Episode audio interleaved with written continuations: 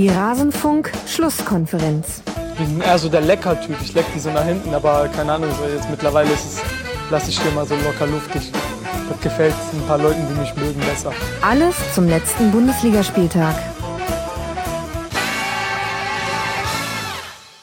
Hallo und herzlich willkommen zum Rasenfunk. Hier sind die Leckertypen, die über die Bundesliga reden. In dem Fall über den fünften Bundesligaspieltag. Mein Name ist Max Jakob Ost. Ich bin euer Moderator bei Twitter als @genetzer unterwegs und ich habe zwei Gäste, die wie die Faust aufs Auge auf die aktuellen Entwicklungen passen. Zum einen Stefan Ürsfeld von ESPN, Dortmund-Experte und in Berlin ansässig. Schön, dass du mit dabei bist, Stefan. Ja, hallo Max. Hi. Und außerdem mit dabei mit seiner Rasenfunk-Premiere Gianni Costa von der Rheinischen Post, Sportredakteur und Gladbach-Experte. Hallo Gianni. Hallo, grüß euch. Und uns wurde in die Sendungsvorbereitung hineingepusht von einem gewissen Lucien Favre, der seinen Rücktritt bekannt gegeben hat nach reiflicher Überlegung. Und deshalb würde ich eigentlich sagen, wir starten gleich und gehen rein in die Sendung. Und ich frage dich, Gianni, das kam jetzt unerwartet. Ja, ihr äh, erwischt mich auf dem falschen Fuß. Ich bin komplett äh, noch in Schockstarre, äh, was das angeht, weil man hat natürlich im Fußball mit allem zu rechnen, aber ich hatte mich auf eine entspannte Premiere bei dir in der Sendung gefreut und äh, ja, nicht mit, mit so einer Nachricht am Sonntagabend. Tja, das haben wir uns alle irgendwie anders vorgestellt. Ähm, auch schade für unseren äh, Premium-Hörer Sternburg, der ganz viele tolle Favre-Fragen gestellt hat, die leider zum Teil jetzt obsolet geworden sind. Ähm, Tja, ähm, wir haben jetzt im Vorgespräch schon ganz kurz äh, drüber gesprochen, denn im Vorgespräch kam die Meldung rein. Das trifft jetzt aber auch Gladbach wirklich auf dem falschen Fuß. Ich meine, wir haben englische Woche und es kommen innerhalb von fünf Tagen noch zwei weitere Spiele. Ja, absolut. Also ich denke, da wird es in Gladbach keinen der Verantwortlichen gegeben haben, äh, der auf diese Entscheidung von Lucien Favre im klassischen Sinne vorbereitet gewesen ähm, war. Klar war nach der Niederlage im Derby, die hier für alle die äh, die Raute etwas höher tragen, ähm, schon schon eine wichtige Bedeutung hat, dass da in gewisser Weise der Baum Baum brennt, nur überraschenderweise, aber auch durch die Proteste der Fans bedingt, ähm, gab es eine ganz komische Stimmung hinterher. Es war jetzt nicht so wie bei anderen Derbys, die man verloren hat und in der Gesamtgemengelage, wo man dann gedacht hätte, jetzt würde hier richtig der Baum brennen. Das war nicht so der Fall. Ähm, die Niederlage ist akzeptiert worden, wie auch immer sie zustande gekommen ist. Man hat gewisse Fortschritte ähm, da schon, fand ich, zumindestens sehen können. Tatsache, aber wie gesagt, am Ende steht man nach wie vor ohne Punkt da. Und ähm, ich wäre schon davon ausgegangen, dass man auf jeden Fall, wie du es schon eben angesprochen hast, auch bedingt durch die englische Woche noch durch diese zwei Spiele geht, die abwartet und wären die beide verloren gegangen, wäre mindestens natürlich die Dis Diskussion auf besonders äh, scharfer Ebene weitergeführt worden.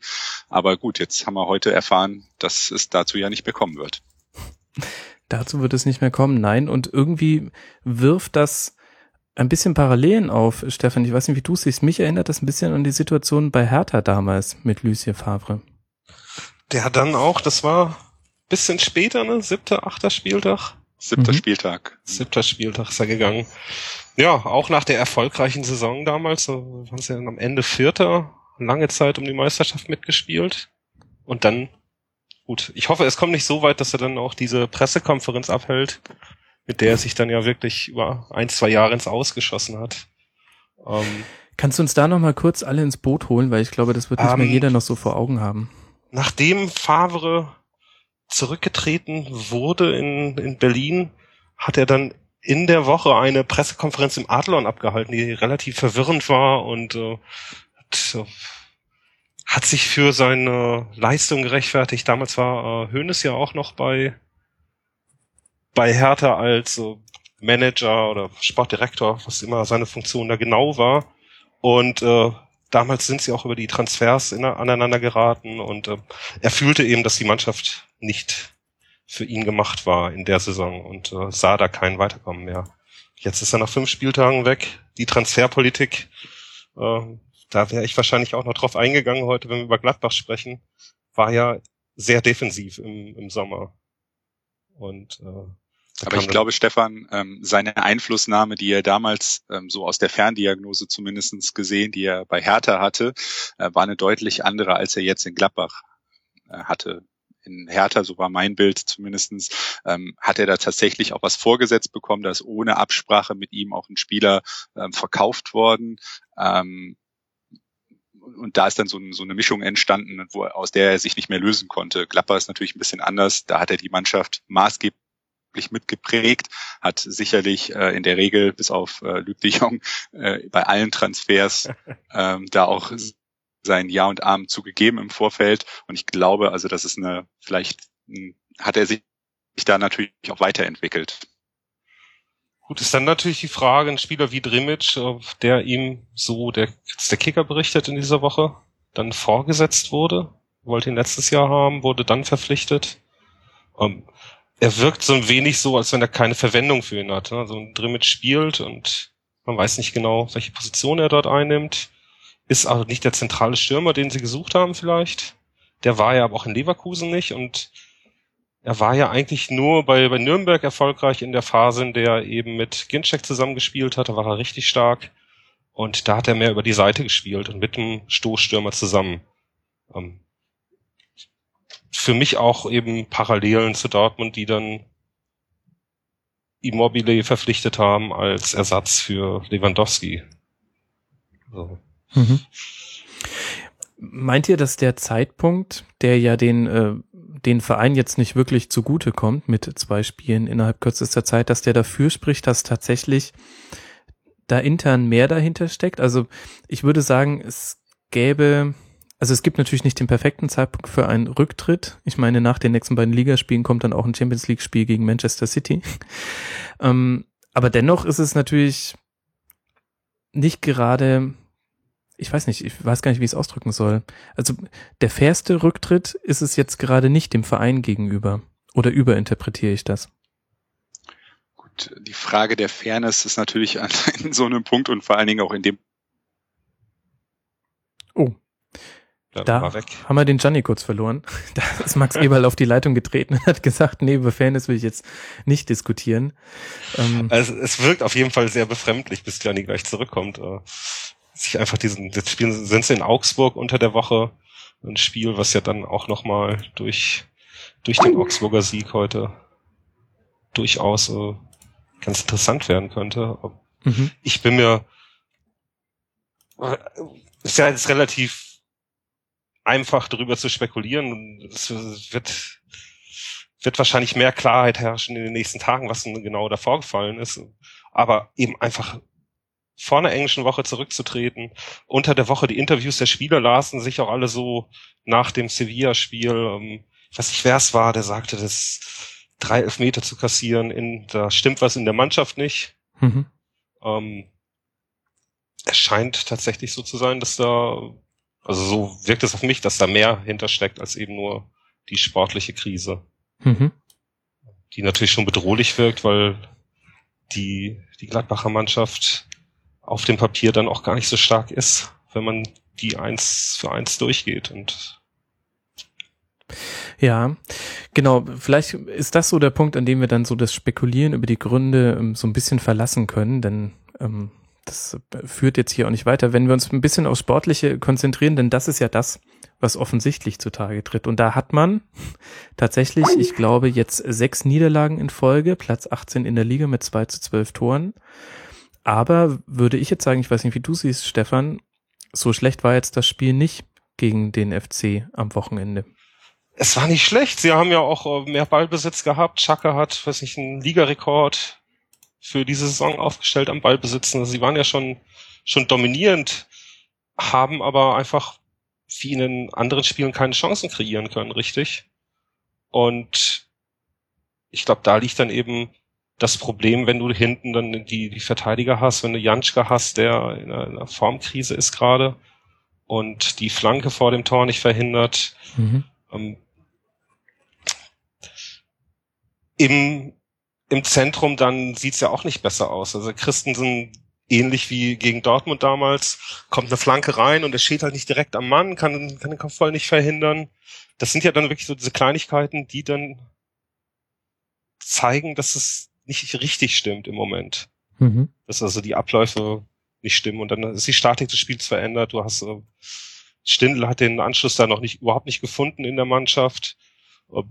Kramer scheint ja ein sehr sehr wichtiger Faktor gewesen zu sein, weil neben Chaka zu spielen scheint äh, relativ schwierige Aufgabe zu sein einfach. Mhm. Dadurch, dass er die Bälle an sich zieht und man für ihn dann den, den Raum abdecken muss. Und naja, Stindl hat es nicht geschafft, Nordweit hat es nicht geschafft. Und jetzt am Wochenende war dann der Hut dort. Sehr, sehr viele Formationswechsel. Er sucht ja tatsächlich dann auch noch die Mannschaft. Da hat die Mannschaft gesucht. Mhm. Zusätzlich kommt dann in der Abwehr hinzu, dass ein Stranzel gleich wieder ausgefallen ist. Mit Brauers ein relativ langsamer Spieler hinten steht, der zwar erfahren ist. Und äh, auch da hat er, glaube ich, schon vier, fünf Positionen gespielt gehabt jetzt in dieser Saison. Mhm. Formation. Und äh, ja. Ja, wirkt nicht gerade souverän und das kommt auch so ein bisschen, bringt das so zwei Punkte zu tragen, die auch unser Hörer Sternburg ähm, uns ins Sendungsvorbereitungsdokument geschrieben hat, schon letzte Woche. Er sieht so zwei äh, Grundprobleme in der Statik von Mönchengladbach und da kann dann vielleicht der wieder zurückgekehrte, der wieder auferstandene Gianni kurz mal äh, seine Meinung zu kundtun. Er sagt, es gibt zwei Probleme äh, bezüglich der Kader. Zusammenstellung. Zum einen, entweder müssen die alten Herren in der Viererkette fit gemacht werden und in Form gebracht werden, oder die jungen Talente müssen auf Liganiveau kommen. Und zweitens fehlt ein überdurchschnittlich zentraler defensiver Mittelfeldspieler. Oder Stindl oder Chaka müssen dazu, ausge dazu gebracht werden, ihre Rollen so auszufüllen, wie es Chaka zusammen mit Kramer letztes Jahr gemacht hat. Das sind so die zwei Baustellen, die Sternburg identifiziert. Ja, sicherlich hat er da ganz gut zusammengefasst, was gerade das Problem ist. Ähm, nur es ist natürlich im Fußball nicht immer ganz so leicht, wie, wie wenn man da mit dem ersten Blick drauf guckt. Ich glaube, ähm, sicherlich ist es richtig, nominell. Gladbach hat eben zwei Abgänge zu verkraften gehabt äh, mit Kruse und Kramer. Kramer ähm, haben, glaube ich, äh, viele unterschätzt, welche Bedeutung der gerade für das Spiel eben von Chaka hat. Ähm, und da hat man mit Stindl jemanden geholt, hatte auch, glaube ich, so ein bisschen gedacht, der ist ein Führungsspieler, ähm, vermeintlich, weil er Kapitän in Hannover war und das wird dann halt eben ohne Probleme so klappen. Ich glaube, was man aber noch viel deutlicher unterschätzt hat, ist, was man durch den Weggang von Kruse verloren hat. Äh, mhm. Nämlich, wie ich es jetzt mal ganz vorsichtig äh, auf Radiofrequenz äh, sagen würde, so ein Drecksack. Also so einfach ein Typ, ähm, der von diesen ganzen glatt gebügelten Jungs die äh, irgendwie auf Fußballinternaten schon mit äh, zweieinhalb Jahren ausgebildet wurden, ähm, bisschen hervorsticht ne, und einfach eine ganz andere Rolle spielt. Und ähm, das ist, glaube ich, das zentrale Problem äh, bei Gladbach, dass du jetzt so eine Mannschaft hast, in der ja dieses große Wort Hierarchie die so ein bisschen abhanden gekommen ist. Ne? Da gab es eine große Sehnsucht danach Stranzel, dass der zurückkommt und dass der diese Lücke vielleicht füllt. Wenn ich so durch die Reihen momentan in Gladbach gucke, ist mir das alles wirklich sehr glatt gebügelt. Mhm. Und ähm, mir fehlt da der Typ, der jetzt, äh, ja, was halt eben zum Fußball auch dazu gehört, neben aller Technik und neben allem taktischen Verständnis, der die Ärmel hochkrempeln kann und der da jetzt mal richtig Vollgasfußball vorlebt. Und äh, den haben die jetzt halt eben nicht. Und äh, da ist natürlich dann noch eine andere Rolle, ähm, die auch da von dem äh, Hörer ja angesprochen wurde, da, dass natürlich jetzt äh, es verschiedene Unsicherheiten gibt in der Innenverteidigung. Ähm, hast du junge Burschen, die ähm, ja einfach Spielpraxis brauchen, genauso wie ein Drimmitsch vorne in der Offensive, dem nützt ja jetzt auch nichts, wenn du den jetzt nächste, nächstes Spiel wieder auf die Bank setzen würdest. Von daher, ähm, ja, das ist, äh, es ist wirklich eine schwierige gerade Situation für Gladbach. Und ja, muss man einfach mal so zur Kenntnis nehmen. Jetzt finde ich es einigermaßen erstaunlich, ähm, von einem Neuzugang zu erwarten, dass er gleich Führungsspieler wird. Wer wäre denn so aus der Historie der letzten Saison hinaus mit Führungsspieleranspruch jetzt bei Gladbach noch im Kader? Also Stranzel ist klar, denke ich. Wen, wen siehst du denn da eigentlich noch, der jetzt eigentlich in der Verantwortung stehen müsste? Also ich finde es jetzt nicht so verwunderlich, wenn man den Kapitän eines Konkurrenten ähm, verpflichtet, dass man an den verschiedene Erwartungen knüpft. Dass das nicht sofort funktionieren kann, in jedem Fall ist auch klar. Ähm, dass es vielleicht aber ja auf einer anderen Stufe hätte funktionieren können oder beziehungsweise, dass man da gewisse Erwartungen zumindestens haben kann, halte ich doch für legitim zumindestens. Mhm. Ähm, weil sonst, wie gesagt, muss man natürlich die Frage stellen, warum man dann den einen oder nicht vielleicht dann doch den anderen geholt hat. Ähm, aus der Mannschaft heraus natürlich ähm, muss der Kapitän ähm, vorangehen. Äh, jetzt in dem Fall in Abwesenheit dann aber auch äh, Toni Janschke ähm, muss da eine wichtige Rolle spielen und die traue ich ihm eigentlich auch zu. Blöderweise hat er jetzt natürlich schon den einen oder anderen Bock da gehauen äh, in den bisherigen Partien und war ja auch nicht äh, in, in, Köln ganz unmaßgeblich daran beteiligt, dass dann äh, schlussendlich da der Siegtor gefallen ist durch Modest. Von daher ähm, ist da er unter anderem gefragt jetzt ne, und äh, von vielen anderen. Da fehlt mir wiederum dann doch die Fantasie, wie die sich jetzt plötzlich so steigern sollen von jetzt auf gleich. Ähm, weil eben, wie ich das versucht habe, aus meiner Sicht darzustellen, muss nicht die richtige Sicht sein, aber finde ich, sind da schon viele Typen bei, die das technisch und theoretisch alles sehr gut können. Ähm, ja, die aber dann eigentlich eine starke Persönlichkeit an ihrer Seite brauchten. Und das ist wie wir eben schon gesagt haben, äh, ist versäumt worden, ne? da vielleicht äh, für Nachwuchs in Anführungsstrichen zu sorgen, zumindestens im Kader. Ähm, Chaka, ähm, das hat man auch wiederum gegen Köln gesehen. Das ist ein Riesentalent, aber der, der ist noch so ungestüm. Das ist mhm. äh, Wahnsinn. Aber hatte er nicht genau diese Ungestümheit letztes Jahr eigentlich abgelegt. Also ich, mir, mir kommt es in diesem Jahr so vor, als wenn er wieder extrem aggressiv ist. Natürlich ist er gegen Sevilla letztes Jahr runtergeflogen. Mhm. Aber ja, die rote Karte gegen Bremen, äh, klar, erste gelbe Karte war damals äh, sehr strittig, aber er, er kommt ja immer wieder in diese Situation, dass er sich da nicht zurückhält und vom Typ her wäre er doch eigentlich ein klarer Führungsspieler. Ja, aber ich glaube, jetzt, weißt du, wird von ihm gerade was erwartet, äh, oder er erwartet selber etwas von sich, ähm, was er vielleicht in dieser Form gar nicht so leisten kann. Und ähm, das ist natürlich ein Problem. Er, er versucht jetzt Lücken zu schließen, die plötzlich da sind, die in der Kombination mit Kramer vielleicht nicht so da waren. Er versucht eine andere Rolle zu spielen, ähm, die er vielleicht so gar nicht einnehmen kann. Und wenn du aus deinem Automatismus herausbrichst ne, und dann plötzlich ähm, ja Dinge versuchst zu verändern aus aus dem vollen Spielbetrieb heraus. Ne, wir sind ja jetzt ähm, nicht mehr in der Trainingsphase, ähm, dummerweise, dann kann das eben zu solchen Problemen führen. Und ähm, das kann eine Erklärung sein, eine mögliche. Mhm. Wobei mich das irgendwie auch zur nächsten Frage drin bringt, denn ich hatte schon den Eindruck, dass Favre jetzt dabei war, schon die Statik des Spiels dahingehend zu verändern, so ein bisschen in Light-Version das, was er getan hat, als er damals bei Gladbach angefangen hat, nämlich erstmal hinten die Defensive ordnen. Und da hatte ich schon den Eindruck, das hat eigentlich ganz gut funktioniert und dass es halt nach vorne hin so harmlos ist, das fand ich unter dem Aspekt gar nicht so schlimm. Ich hatte schon den Eindruck, er hätte jetzt auch jetzt im Spiel gegen Köln nochmal versucht, da an der Schraube zu drehen.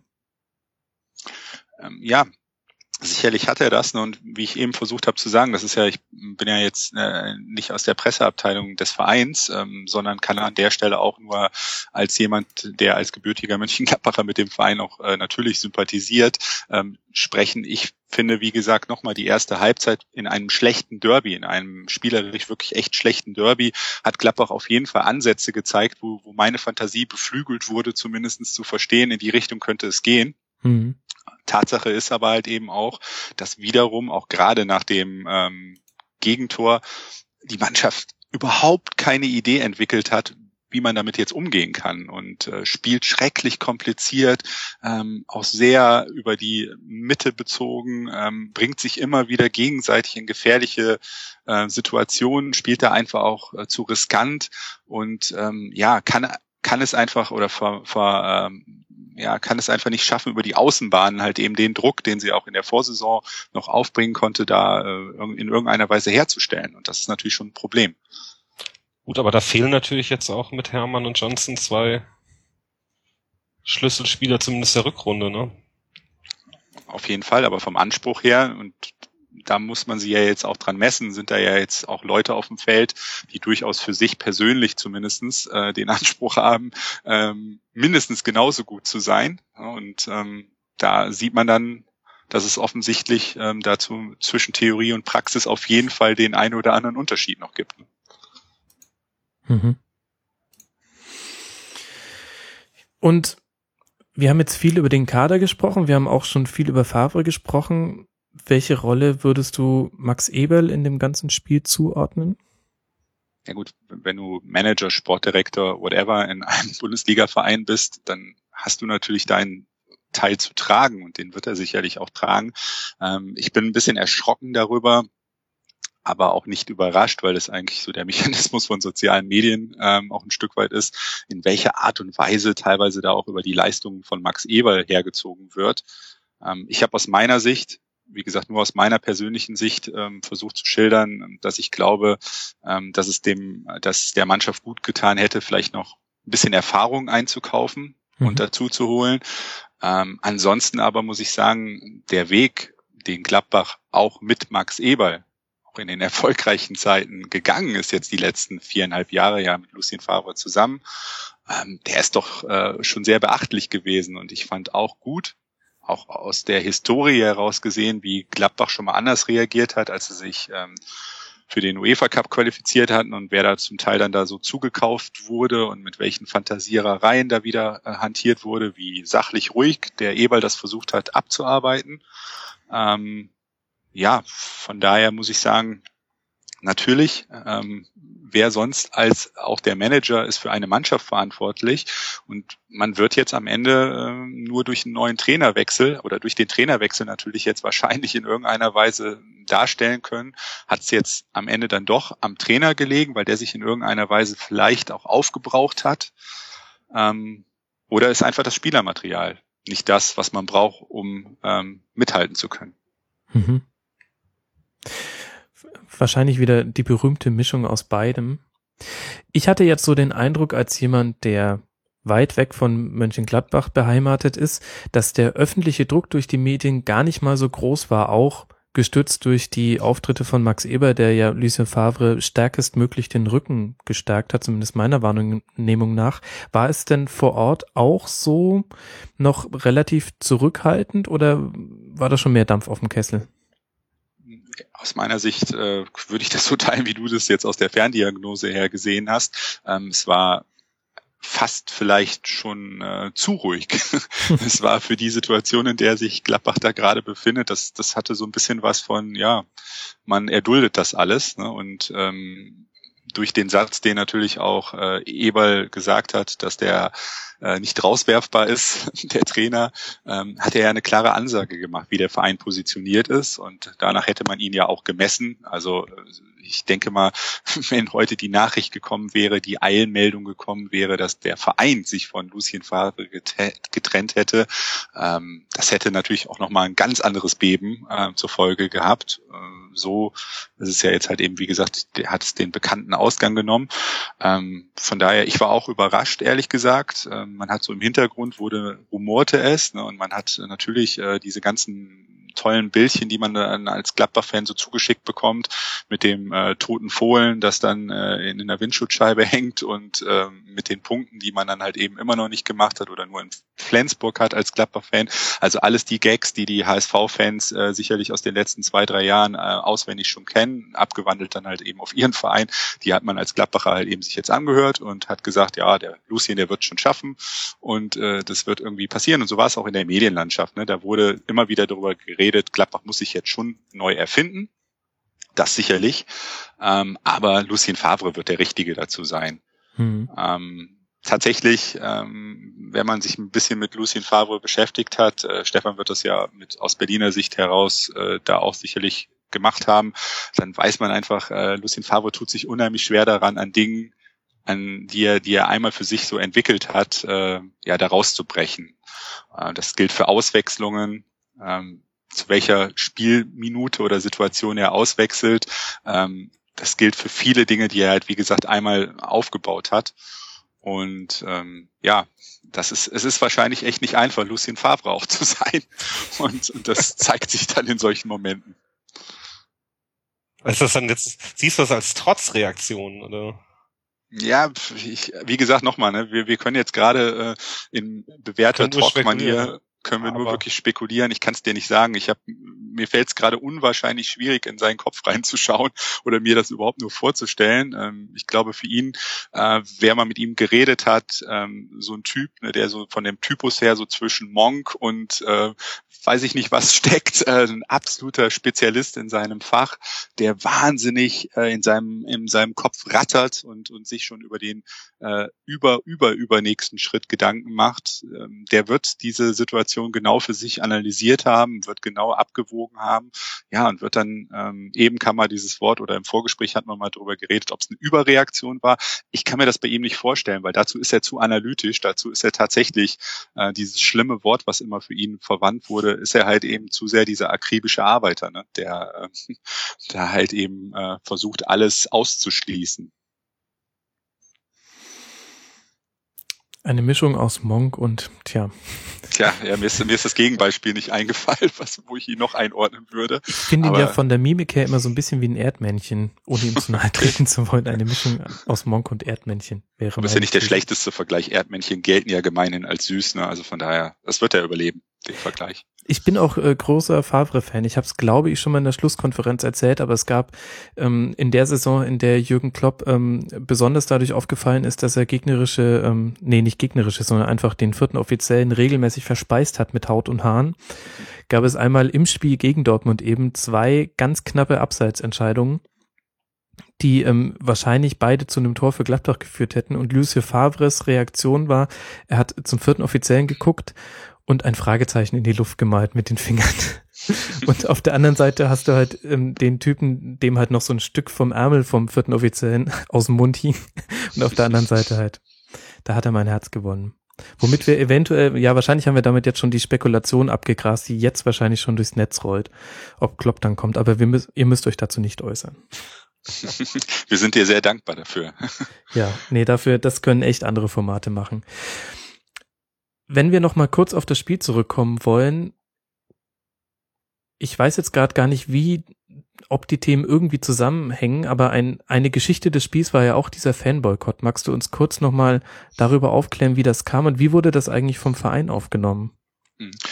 Ja, ich glaube, man kann da nicht nur den Verein Borussia Mönchengladbach äh, reinnehmen, sondern auch der erste FC Köln. Beide Vereine hat das so ein bisschen nicht kalt erwischt. Man wusste es ja weit im Vorlauf, wobei ich glaube, dass die beide das nicht so ganz ernst genommen haben am Anfang. Ne? Die haben das schon zur Kenntnis genommen, dass so etwas ähm, passieren soll.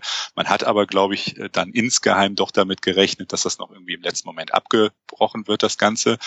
Ähm, Hintergrund äh, ist halt eben, ähm, ja, ein Urteil oder beziehungsweise eine Ansage des DFB, der DFL, im Anschluss an das Derby im Februar in Mönchengladbach, als äh, ja ein paar lustige äh, Gesellen in Malerkostümen da den äh, Mönchengladbacher Rasen gestürmt hatten. Pass auf, ähm, das jetzt nicht verharmlost.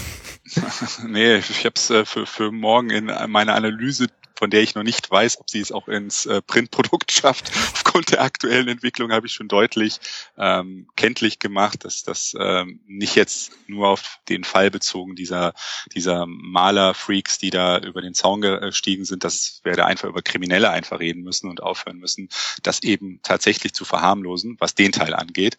Ähm, dass es da äh, schon einfach viele Nuancen gibt. Aber wie gesagt, zusammengefasst ging es ja jetzt halt darum, es gab dann äh, eben die Ansage vom DFB neben den persönlichen Strafen für den ersten FC Köln und seine Fans, äh, dass man gesagt hat, bei den darauffolgenden Derbys unter anderem äh, gibt es ähm, ja die Auflage, äh, dass das äh, Kontingent der Gästefans nach unten gesetzt wird und dass es personalisierte Tickets geben wird. Jetzt wollte es der Spielplan eben so, dass als erstes Mönchengladbach dran ist mit dem Auswärtsspiel in Köln und damit verbunden natürlich sozusagen diese Strafe vom DFB, die ähm, letztendlich aus verschiedenen Gründen für beide Vereine auch ähm, gelten sollte, jetzt die Gladbacher Fans getroffen hat und ähm, dass die darüber nicht äh, amüsiert sind, dass sie für etwas bestraft werden, in Sippenhaft genommen werden, äh, was sie letztendlich wirklich in dem Fall ja nicht zu verantworten hatten. Ähm, ja, gut, da kann man natürlich äh, sagen, das kann man schon in gewisser Weise nachvollziehen. Ähm, aber gut, diese Entscheidung war jetzt nun mal so da, konnte man ja jetzt auch im akuten Fall äh, nichts dran ändern. Ähm, der Verein selber hat alles versucht, hat auch im Hintergrund äh, versucht, viele Gespräche, also der Gladbacher Verein hat äh, viele versucht, viele Gespräche zu äh, führen. Ähm, aber ich glaube, man hat dann auch verstehen müssen, dass da was Größeres drüber steht. Und dass natürlich äh, es da schon eine Bewegung gibt, die sagt, wir sehen da, äh, wir sehen da einen Angriff auf unsere Fankultur. Also wie, wie das von ähm, den Gladbacher Fans, den Ultras eben formuliert wurde ja, und äh, das ist das ist der Ausgangspunkt gewesen. Deswegen ähm, es gab eine Solidaritätsaktion der Kölner Fans, die dann ja eben einen Stimmungsboykott äh, unterstützt haben und äh, deutlich weniger gemacht haben, unter anderem ja keine Choreografie gemacht haben ähm, beim Derby in Köln. Das hat dieses Derby in dieser Form, seitdem es zumindest so angeheizt wird, noch nie erlebt. Mhm. Und das ist natürlich auch, muss man sagen, äh, was den Stimmungsgrad angeht, kein, kein Szenario, was man sich wünscht. Was man sehr wohl aber sagen muss, ist, was wünschenswert ist, dass es ein Derby ähm, auch in der Zukunft wieder gibt, was nicht kriegsähnliche Zustände hat. Ja, wo ähm, Wasserwerfer eingesetzt werden, wo äh, Polizisten in Uniform sind, wo kleine Kinder äh, weinend nebendher gehen, weil sie einfach äh, Angst davor haben, weil das ein schreckliches Szenario ist, das natürlich auch, und das muss man auch sagen, von den Leuten, die so vehement Fankultur verteidigen wollen, zumindest nicht entschieden genug in der Vergangenheit verteidigt wurde. Dass man eben gesagt hat, man distanziert sich in aller Deutlichkeit ähm, von Gewalttätern, die ja die diese, diese Bühne einfach ausnutzen. Und damit meine ich jetzt nicht Leute, die Pyrotechnik benutzen, sondern damit meine ich ausdrücklich Leute, die ganz andere Dinge im Hintergrund äh, und sehr offensichtlich gemacht haben. Aber das siehst du ja ohnehin ganz selten bei Fangruppen, dass sich jemand von, von Straftätern distanziert. Das, das war ja in Dortmund ähnlich bei dem Derby in Gelsenkirchen, als sie dann ins Stadion in den Block gestürmt sind. Hm. Ähm, auch da hat es keine richtige Distanzierung gegeben davon. Ähm, ich glaube, das ist einfach in, in dem Konzept Ultra nicht drin, dass man sich dort äh, von seinen Gewalttätern lossagt. Ja, muss man sich aber nicht äh, ne, natürlich in der Konsequenz dann wundern, äh, wenn man dann halt eben in diese Sippenhaft, die ich selber persönlich auch ätzend finde und die ich glaube auch nicht gerechtfertigt ist, auch aus rechtsstaatlichen Gründen nicht gerechtfertigt ist, ähm, dass man dann natürlich ähm, tendenziell in, in so eine Richtung gedrängt wird. Das kann dann ja, halt eben passieren. Wie will man das Schlimme ändern? dabei ist ja, dass es einfach auch äh, andere Fans betrifft. Das betrifft dann ja nicht nur die Ultras, sondern es betrifft genau. dann ja die kompletten Fangruppen. Und äh, natürlich habe ich auch keine Lust, auswärts dann äh, meine Daten einfach abgeben zu müssen. Mhm. Nur weil ich, weil ich zum Derby fahre. Ist ja egal, welches Derby das ist. Das kann ja Bremen gegen Hamburg sein, das kann Dortmund gegen Gelsenkirchen sein. Und darauf läuft es ja letztendlich hinaus. Und da gab es dann ja noch, bei Gladbach gab es jetzt ja nur Nuancen noch. Ich glaube, ihr Gladbach hat sieben Prozent der Gäste Tickets bekommen. Mhm. Köln wird dann nur fünf Prozent bekommen beim Rückspiel. Genau. Ja. Aber letztendlich ja, kann es ja nicht darauf hinauslaufen, weil Fußballspiele leben ja auch davon und gerade Derbys leben davon, dass sich zwei aktive Fangruppen gegenüberstehen. Und deswegen ist es ja auch so wichtig, weißt du, deswegen ist ja auch so wichtig, dass diese ähm, ja, gemäßigte Brisanz, sage ich mal, ne, weiterhin in diesem Derby bleibt. Das, das will ja auch jeder. Ich habe ja eben nur versucht zu sagen, ne, weißt du, ich bin, äh, weiß ich nicht, vor zwei, drei Jahren mal bei einem Derby hier in Gladbach gewesen, wo du wirklich gedacht hast, du bist im falschen Film, was da auch von der Staatsmacht her aufgefahren wurde, um ein Fußballspiel zu schützen. Das ist äh, natürlich komplett unnormal ähm, und, und hat Auswüchse angenommen, die sind, die sind wirklich krank. Ähm, es ist andererseits aber auch natürlich schon ein bisschen verwunderlich, muss man auch sagen, äh, wenn ein Verein wie der 1. FC Köln, der ähm, wohl, was so die bundesweite Fanszene angeht, äh, am nachsichtig, nachsichtigsten mit seinen Problemfans äh, ist, da Leute äh, nach einem halben Jahr schon wieder begnadigt, die er eben, wie gesagt, vor einem halben Jahr mit viel Brimbamborium ähm, noch irgendwie ausgeschlossen hat. Ähm, das versteht man dann natürlich auch nicht und ist vielleicht auch nicht so ganz konsequent als Signal an die, an die richtige Adresse zu verstehen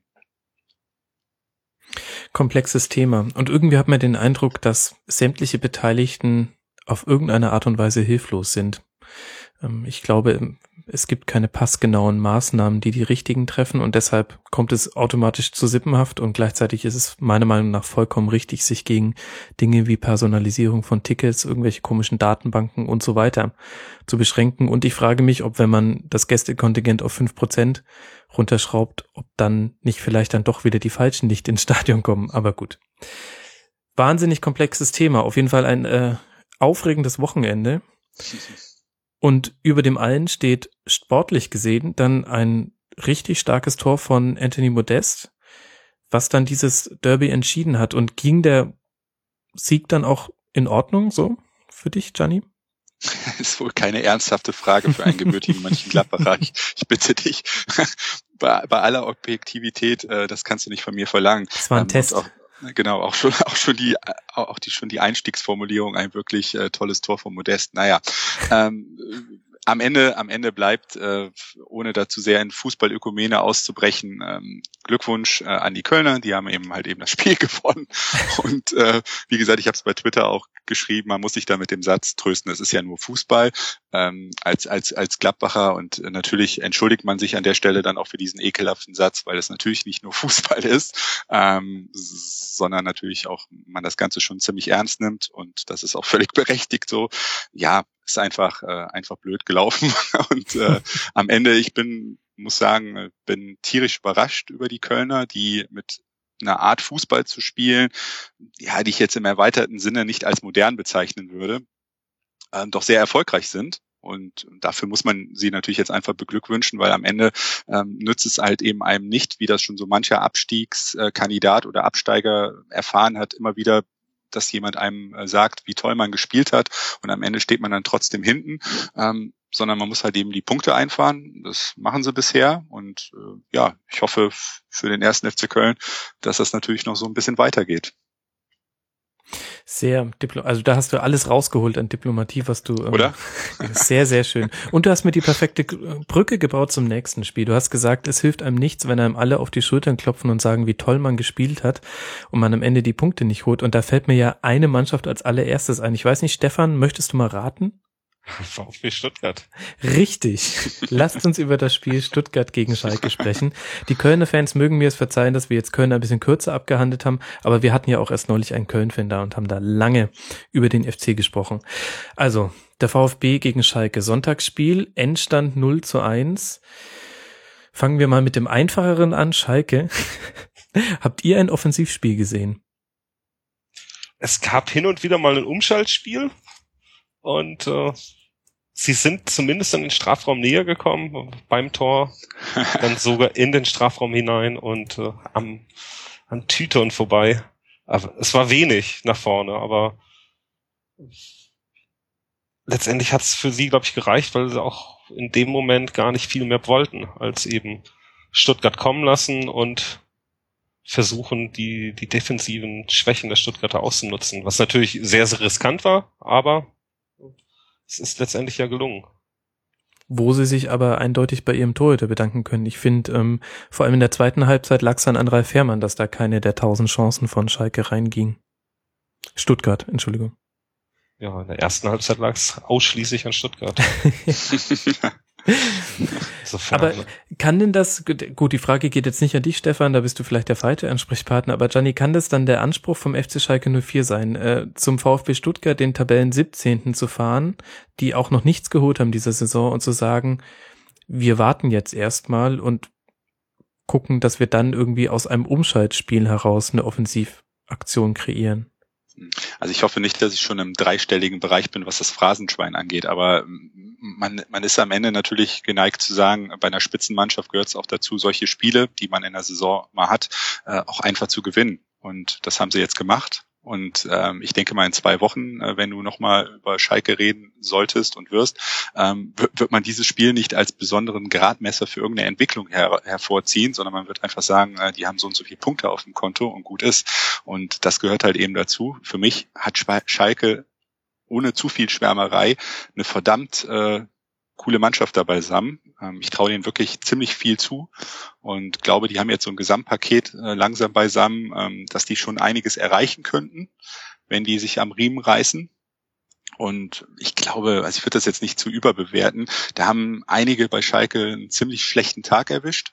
Und ähm, vor dem Hintergrund aber, dass sie auch vor ein, zwei Tagen oder drei Tagen auch ein Europapokalspiel hatten, ähm, weiß ich nicht, würde ich das einfach Mund abputzen, weiter geht's, ähm, in die Kategorie reinschieben und würde sagen, mein Gott, also ähm, wer, der eine oder andere, der die Übertragung ja bei ähm, den Kollegen von Sky auch gesehen hat, hat sich ein bisschen verwundert, die Augen gerieben oder die Ohren gerieben, ähm, wie die Beurteilung auch für Sané ausfiel, ähm, der in glaube ich, sehr vielen Spielen schon gezeigt hat, was der für Schalke bedeutet und bedeuten kann, auch für die Zukunft.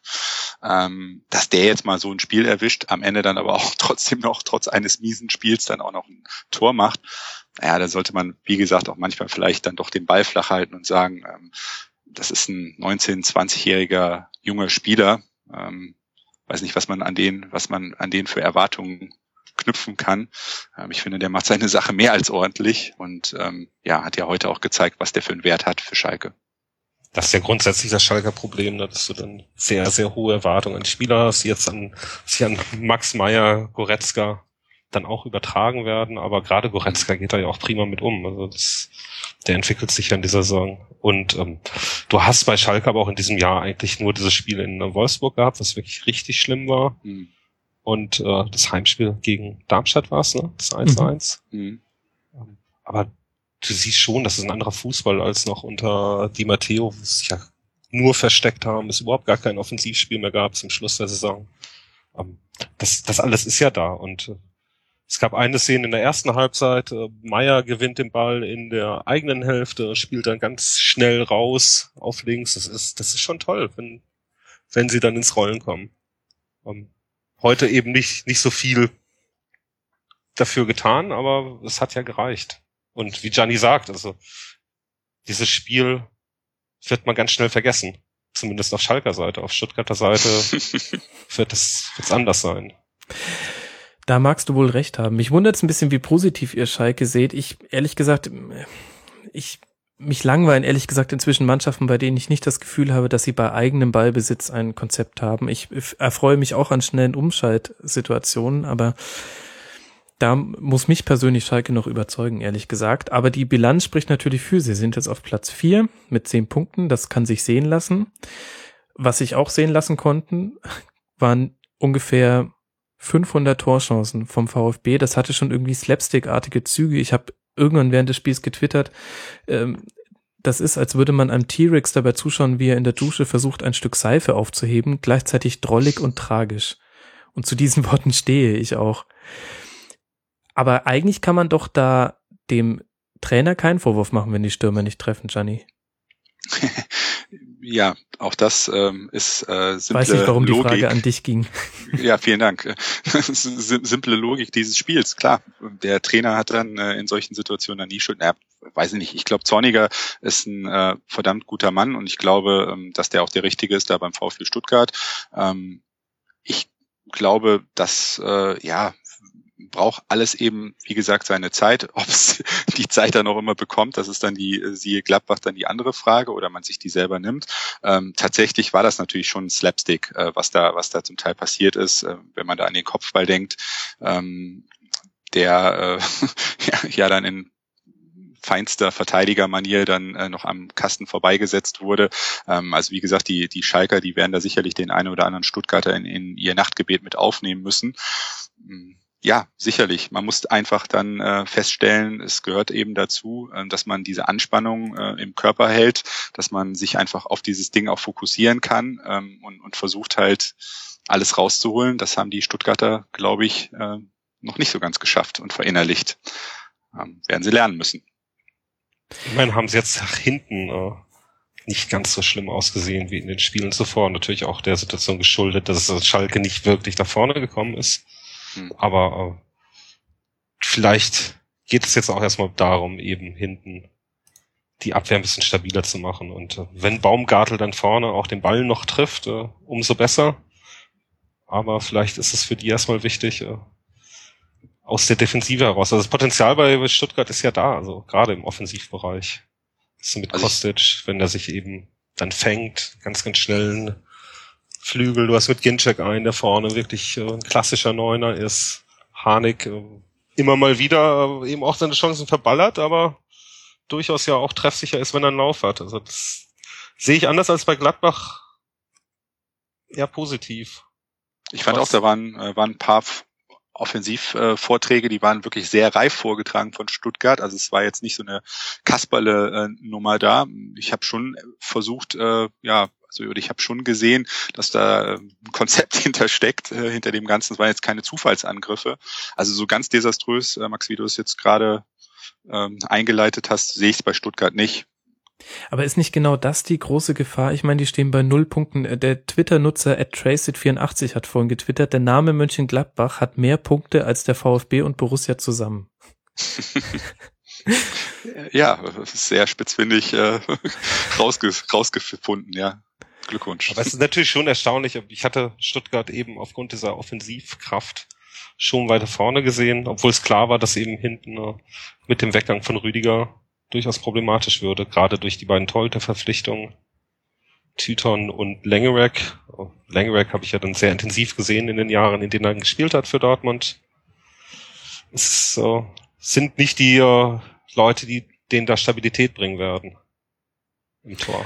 Und gleichzeitig haben wir doch die Situation wie in der letzten Saison, dass bei jedem Spiel schon wahnsinniger Druck auf der Mannschaft lastet, der jetzt auch nicht gerade dabei förderlich ist, ähm, mal eine der 100 Chancen reinzumachen. Jetzt spielen sie auswärts gegen Hannover, den Tabellen 16.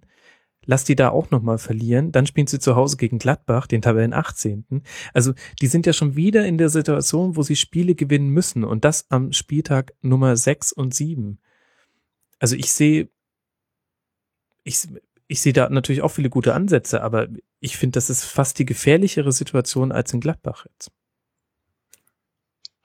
Ja, äh, sicherlich ist es keine einfache Situation. Es ist für beide Mannschaften, für, für Stuttgart und für Gladbach, ähm, keine einfache Situation. Ich finde nur, wenn ich mir so die Gesamtsituation in Stuttgart ansehe, so von außen, wie gesagt, betrachtet, mh, hm, wie gesagt, dass ich da noch die Fantasie aufbringen kann, die ich zum Beispiel in den Vorjahren, äh, wo sie ja mhm. dann relativ knapp sich da noch haben äh, irgendwie durchgeduselt haben, ähm, wo ich wo ich viel pessimistischer war, habe ich jetzt irgendwie so das Gefühl, da ist so eine gewisse Aufbruchstimmung einfach da ähm, und da erkennt man eben an, dass das vielleicht ein bisschen Anlauf braucht ähm, und da aber ganz viel Potenzial irgendwie schlummert und ich glaube auch in der Konstellation funktionieren kann, die da jetzt vorherrscht.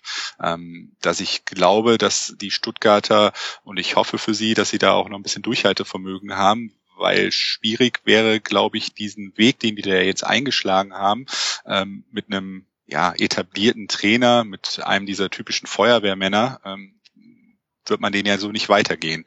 Äh, da wird es dann in der Winterpause wieder einen radikalen Break geben, dann wird, wird man sich wieder was aufschippen, was man eigentlich so gar nicht äh, mehr will. Naja, das wird, glaube ich, auch nicht die, der, der, der zukunftsbringende Weg für den VfB Stuttgart sein. Und da war Dutt ja relativ eindeutig auf seiner Pressekonferenz damals, die er abgehalten hat nach der Saison. Ähm, ich glaube, er hat da auch schon äh, mit Rückschlägen gerechnet und es ist ein äh, Weg, der nicht ohne Widerstände zu gehen sein wird bei in Stuttgart. Ähm, was ein bisschen seltsam ist, ist dann eben so diese Timo Werner Geschichte, die in dieser Woche aufkochte, dass er dann aus dem Kader geflogen ist und äh, es ja auch alles so wirkte, als wenn da das Tischtuch zerschnitten sei, auch die Aussagen von Zorninger jetzt heute startet er dann direkt wieder und spielt ja auch gar nicht schlecht.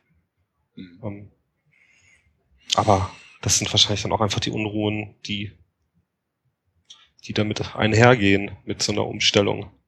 Und ich glaube einfach, dass es, äh, dass sie Zeit brauchen in dem Moment. Und die werden es aber auch kriegen und lass sie dann die beiden Spiele gewinnen. Ich meine, du sagst jetzt, sie spielen in Hannover und gegen Gladbach. Und wenn sie die beiden Spiele gewinnen, dann haben sie zwei Vereine ganz klar hinter sich gelassen und stehen nicht mehr unter diesem Druck. Ja, ja, gut, das ist natürlich so. ähm, das können wir jetzt aber natürlich bei jedem Verein auch so sagen. Naja, ja, schauen wir mal. Kannst du das so sagen, aber ich, also Hannover steht ja nicht weniger unter Druck. Also das ist wird dann das große finde, du, Druckspiel.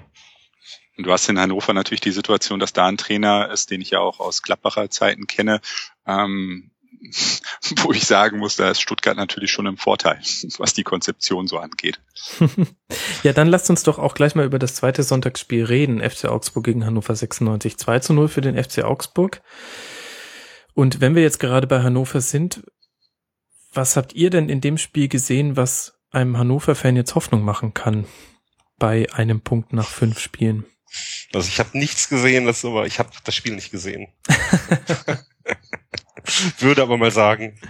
wenn ich das Resultat so sehe, wenig gesehen. Also kann ich zu sagen. Es gab auch ehrlich gesagt, also es gab schon verbesserte Ansätze, aber war schon ein sehr verdienter Sieg für den FC Augsburg. Ich würde mir als Hannover-Fan ehrlich gesagt fast genauso große Sorgen machen wie als Gladbach-Fan irgendwie von der ganzen Kaderstruktur her, von der Spielanlage und ich will jetzt gar nicht auf dem Trainer rumhacken. Mir tut das fast leid, dass äh, Fronzek jetzt, wahrscheinlich hat er jetzt schon wieder die schlechteste Bilanz aller Bundesliga-Trainer, ich weiß es nicht, habe es nicht mehr nachgeguckt. Äh, tut mir fast leid, wenn man sich so auf eine Person einschießt. Ähm, aber irgendwie, äh, da, da kommt auch sehr wenig einfach nach vorne von Hannover, oder Gianni? Ja, definitiv. Also mir ähm, fehlt, wie gesagt, ähm, da also wirklich das komplette Konzept. Und ich sehe einfach nicht, ich weiß auch nicht genau, äh, für was Hannover jetzt ähm, da so stehen ähm, will und soll. Ähm, wie gesagt, bei den genannten Mannschaften, die da mit unten drin stehen ähm, oder auch ein bisschen darüber stehen, ähm, momentan in der Tabellensituation, da habe ich äh, habe ich schon, finde ich, irgendwie eine Idee von dem Spiel bei Hannover. Das ist für mich so ganz wabbelig. Ähm, kann ich überhaupt nicht richtig greifen. Ähm, es liegt nicht nur daran, weiß ich nicht, dass dass jetzt Hannover äh, sicherlich nicht äh, grundsätzlich auch für den äh, aller atemberaubendsten Fußball äh, bisher stand in der Fußball-Bundesliga, aber mit äh, Michael Fronzek äh, zusammen, der ja als äh, der Vorgänger von ähm, Lucien Favre in Gladbach auch nicht ganz unmaßgeblichen Anteil damals ähm, daran hatte, wo, wo der Verein von Lucien Favre eben zu übernehmen war, ähm, weiß ich nicht, ähm, halte ich es halt eben schon für schwierig. Meine Frau prägt immer so den schönen Satz, ähm, überall wo Lust, wo, wo Michael Fronzek ähm, Trainer ist, wird danach die Tür abgeschlossen, weil es ja schon so ein, zwei Trainerstationen gab, wo die Mannschaften dann äh, sich nicht ganz so positiv entwickelt haben. Ähm, naja, aber wird man sehen. Kann ja auch, uns auch eines Besseren belehren. Ja, es gab, also für mich persönlich gab es in dieser Saison erst ein Spiel, wo ich Hannover überzeugend fand. Und das war das Spiel gegen Dortmund, was wie traditionell überzeugende Spiele gegen Dortmund verloren ging. Und auf der anderen Seite haben wir mit dem FC Augsburg ein Team, was ja auch unter Druck stand, ähm, darf man nicht vergessen. Vor diesem Sieg hatten sie auch nur einen Punkt und kam mit der Bürde der Doppelbelastung. Endlich ist sie da. Die ganze Zeit wurde schon über die Doppelbelastung geschrieben. Jetzt ist sie endlich auch da und kann das argumentär halten. Aber wie ich fand, Gianni, ähm, sehr überzeugende Leistung und absolut verdienter Sieg. Ja, absolut. Also ich finde, man muss zuallererst mal sagen, Augsburg hat sich wirklich verdammt teuer verkauft, auch international. Ähm, trotz der Niederlage haben die das, äh, finde ich, super gemacht bei ihrer Premiere. Ähm, das sah, das sah schon irgendwie wirklich sehr vernünftig aus, das Ganze dass es dann am Ende, wie gesagt, nicht das Ergebnis gibt, geschenkt. Für sie nicht geschenkt, aber so in der allgemeinen Betrachtung her finde ich, ist es okay. Ähm, das ist schon ein sehr spannendes Projekt, muss ich ehrlich sagen, im deutschen Profifußball, was da in Augsburg entstanden ist, ähm, mit einer sehr, sehr spannenden Führungstruppe auch, ähm, mit Reuter und mit dem Trainer zusammen. Also da gucke ich schon mit sehr viel Respekt äh, in die Region. Äh, nicht nur, weil mein sehr geschätzter ähm, ja, Kumpane Günther Klein, den ich hiermit auch sehr herzlich grüße. Das hat er, hat er, hat er mich ja schon über Tage jetzt herausgefordert, äh, weil er da halt eben zu Hause ist. Jetzt habe ich es aber charmant hinbekommen, oder? Ja, Wahnsinn. Ich hatte, ähm, jetzt kann's ich streichen. Ich hatte es mir aufgeschrieben für die Verabschiedung. Okay. Man will doch äh, ein höflicher Podcast sein. Ja, im Grunde könnte man jetzt äh, zum nächsten Mittwoch eine Abstiegskampfkonferenz machen, wenn äh, Gladbach gegen Augsburg spielt, 18 gegen 14 und eben, wie schon angesprochen, Hannover gegen Stuttgart, 16 gegen 17. Hätte man vielleicht auch nicht so erwartet vor der Saison. Aber was hätte man schon erwartet? Die Frage, und die geht an Stefan, hätte man denn erwartet, dass der BVB mit elf Siegen aus elf Pflichtspielen startet? Hätte man nicht erwartet. Äh, ich ich dachte schon, dass man in der Liga durchaus mit, mit sieben Siegen starten kann. Habe ich für möglich gehalten nach, nach der Vorbereitung, nachdem die Spieler einfach alle viel, viel frischer wirken, wie sich das dann immer im, im Matchkampf, äh, im Match selbst darstellte, konnte man so nicht erwarten. Aber da eben anders als bei Gladbach genau das erste Spiel, alles richtig gemacht in dem Spiel, da schon die, die Elemente gesehen, die jetzt Dortmund eben auszeichnen, dass du eben nicht mehr nur bei gegnerischem Ballbesitz einen Plan hast dann auch mit eigenem Ballbesitz agieren kannst. Da ist vielleicht das erste Tor gegen Gladbach halt überragend gewesen. Äh, als Gündogan, glaube ich, vier, fünf Mal auf der rechten Seite einfach den Ball hin und her gespielt hat, dann wurde es verlagert, das Spiel, und ganz schnell nach vorne gestoßen. Das sieht man jetzt eben. Dass es dann so gut läuft, ist natürlich äh, nicht zu erwarten. Was hat sich denn jetzt genau verändert unter Tuchel? Jetzt mal abgesehen von von der Tatsache, dass es scheint, dass sich bei einigen Spielern äh, mentale Knoten schier unendlichen Ausmaßes gelöst haben und sogar Mikitarian jetzt wieder Traumtore schießt. Was hat er denn taktisch so verändert? Ja, er stellt die Mannschaft viel höher auf. Ähm, er hat ja dann, spielt eigentlich ein 4-1-4-1 im Ballbesitz zumindest, wenn, wenn Weigel dann äh, absichert, Gündogan mit nach vorne geht. Du hast die Außen, die dann teilweise eben vor den äh, Mittelfeldspielern stehen. Mhm. Ginter hat, glaube ich, gegen da fünf Meter vor, vor Kagawa gestanden. Äh, gegen Hannover war das. Und äh, wo ist da der Unterschied? der Unterschied ist, dass Kagawa gegen äh, da ja nicht gespielt hat. das stimmt. Und äh, das ist ein Fuchs, der Stefan. Unglaublich. Ich denke mal, das ist so die, die größte Veränderung ist dann eben, dass der im Ballbesitz die Mannschaft auf einmal eine Idee entwickelt und dass die äh, Angriffe abbrechen, wenn sie sehen, das äh, funktioniert alles nicht und spielen lieber nochmal zurück. Im vergangenen Jahr lief das dann alles trichterförmig in die Mitte. Mhm. Da stand dann, was ich, stand Aubameyang oder wer auch immer hat den Ball verloren, weil er einfach ganz schlecht angespielt wurde. Und diese Angriffe gibt's kaum noch. Also die Bälle werden dann wieder zurückgespielt, zurückgetragen und äh, die Mannschaft positioniert sich neu und hat dann ja tatsächlich auch Ideen, weil eben dann auch Kagawa zum Beispiel ganz, ganz andere Formen hat in diesem Jahr. Der, der kann jetzt wieder diese kleinen Situationen lösen, hat die Entscheidungen im, im Eins gegen Eins sind ganz anders, als die noch in der vergangenen Saison waren. Und dann kannst du sogar heute in so einem Spiel äh, gewinnst du 3-0 gegen Leverkusen obwohl Gündoğan's Bälle ganz schlampig gespielt sind, äh, seine Passquote mit Sicherheit die schlechteste der Saison war. Es funktioniert dann trotzdem. Mhm.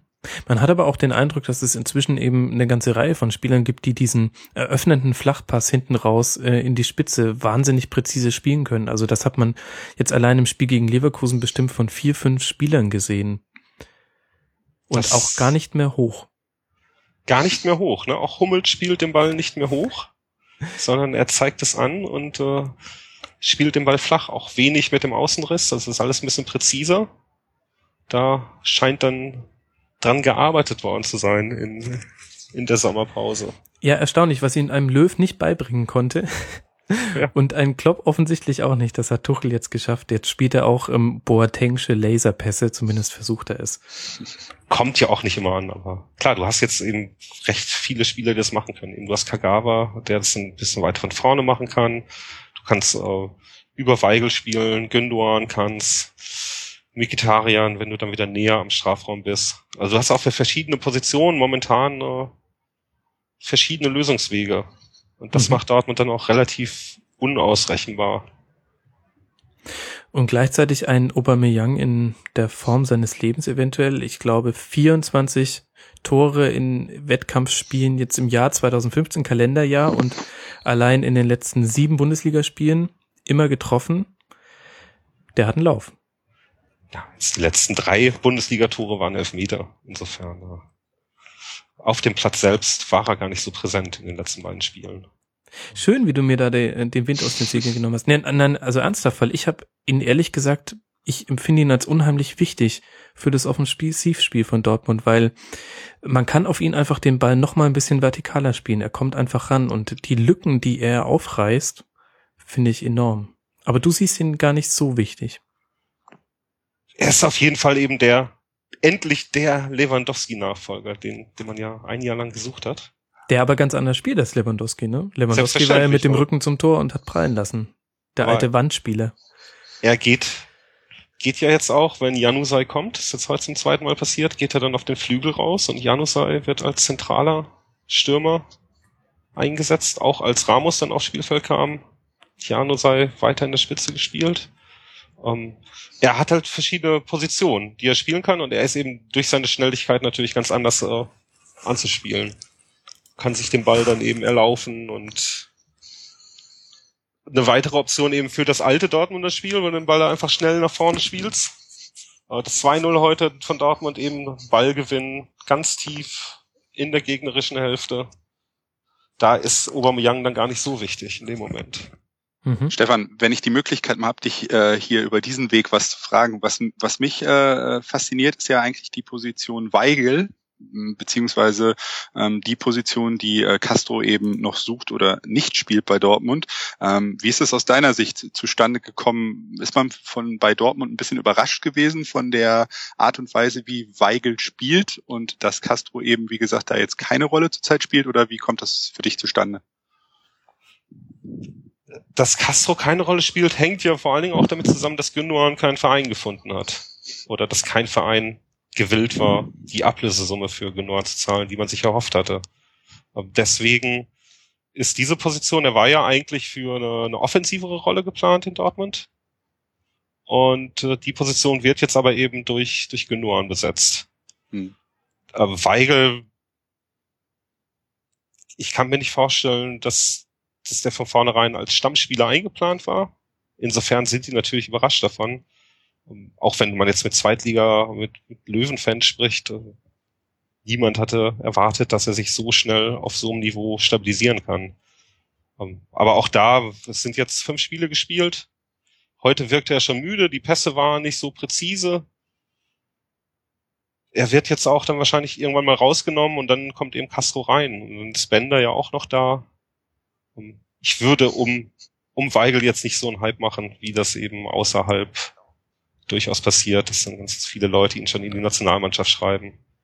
Ein toller Start für ihn und äh, Wahnsinn, wie er dann eben mit 18, 19 Jahren da hinten, nur 20 ist er mhm. jetzt, die, diese Entscheidung trifft und ähm, die Räume ja auch einfach schließt. Aber Saison ist noch lang, es sind fünf Spiele. Ich würde dabei Weigel erstmal abwarten, was passiert. Ich habe gerade übrigens Max äh, parallel mal mhm. bei Facebook nachgeschlagen und äh, die offizielle Erklärung von Gladbach mir durchgelesen. Ähm, da ist wohl die neuere Entwicklung so, dass ähm, Lucien Favre, das steht jetzt nicht in der Erklärung drin, sondern kann man so abseitig dann erfahren, äh, am Rücken in Anführungsstrichen des Vereins vorbei äh, seine Rücktrittserklärung direkt an die Nachrichtenagenturen äh, SID und DBA wohl geschickt hat und Out. damit äh, den Verein vor vollendete Tatsachen gestellt hat, nämlich in der Erklärung von Borussia. Ähm, ist dann noch die Rede davon, äh, wie gesagt, jetzt nicht ganz korrekt äh, Wort für Wort zusammengefasst, ähm, dass äh, man mit Lucien Favre, der Max Eberl darüber informiert hatte, gest, äh, heute im Laufe des heutigen Tages, dass er als Trainer zurücktreten wolle, äh, mit ihm ein langes persönliches Gespräch geführt hat und ihm ganz klar gesagt hat, man lehnt diesen Rücktritt ab und will weiter mit ihm uneingeschränkt zusammenarbeiten, wie es hier wortwörtlich heißt, uneingeschränkt und voller Überzeugung hinter ihm stehe. Ähm, und dann wird dann der äh, Eberl zitiert, wir sind nach wie vor äh, total überzeugt, dass Lucien der perfekte Trainer für Borussia ist und wir gemeinsam mit ihm die äh, aktuelle sehr schwierige sportliche Situation überstehen werden. Und ähm, dann wird dann hinterher festgestellt, ähm, mit seinem öffentlich gemachten Rücktritt hat er nun Fakten geschaffen, die uns bis ins Markt treffen. Wir haben mit Lucien Favre viereinhalb äh, überaus erfolgreiche sportliche Jahre hinter uns und sind sehr traurig, dass dieser gemeinsame Weg nun offenbar zu Ende ist, so Borussias Präsident Rolf Königs. Also man sieht, der Verein ist äh, völlig äh, out of order zurzeit. Weitere Erklärungen von Borussia Mönchengladbach wird es erst am morgigen Montag geben. Also du hattest ja eingangs, hatten wir ja darüber geredet, ob der Verein da möglicherweise auf dem falschen Fuß erwischt wurde. Ähm, das kann man anhand dieser Erklärung offenbar mit Ja beantworten. Muss man sich nicht weit aus dem Fenster lehnen, aber ich muss sagen, ganz ehrlich, ehrlich, da bekommt mein Bild des äh, freundlichen Erdmännchens Favres aber äh, leichte Risse, muss ich sagen. Das ähm, naja, ich habe das ja ah. eben schon mal versucht zu, zu beschreiben ne? und, und wir haben ja jetzt Erdmännchen und Monk sind si sicherlich sehr positiv besetzte Typen gewesen, die wir da gewählt haben.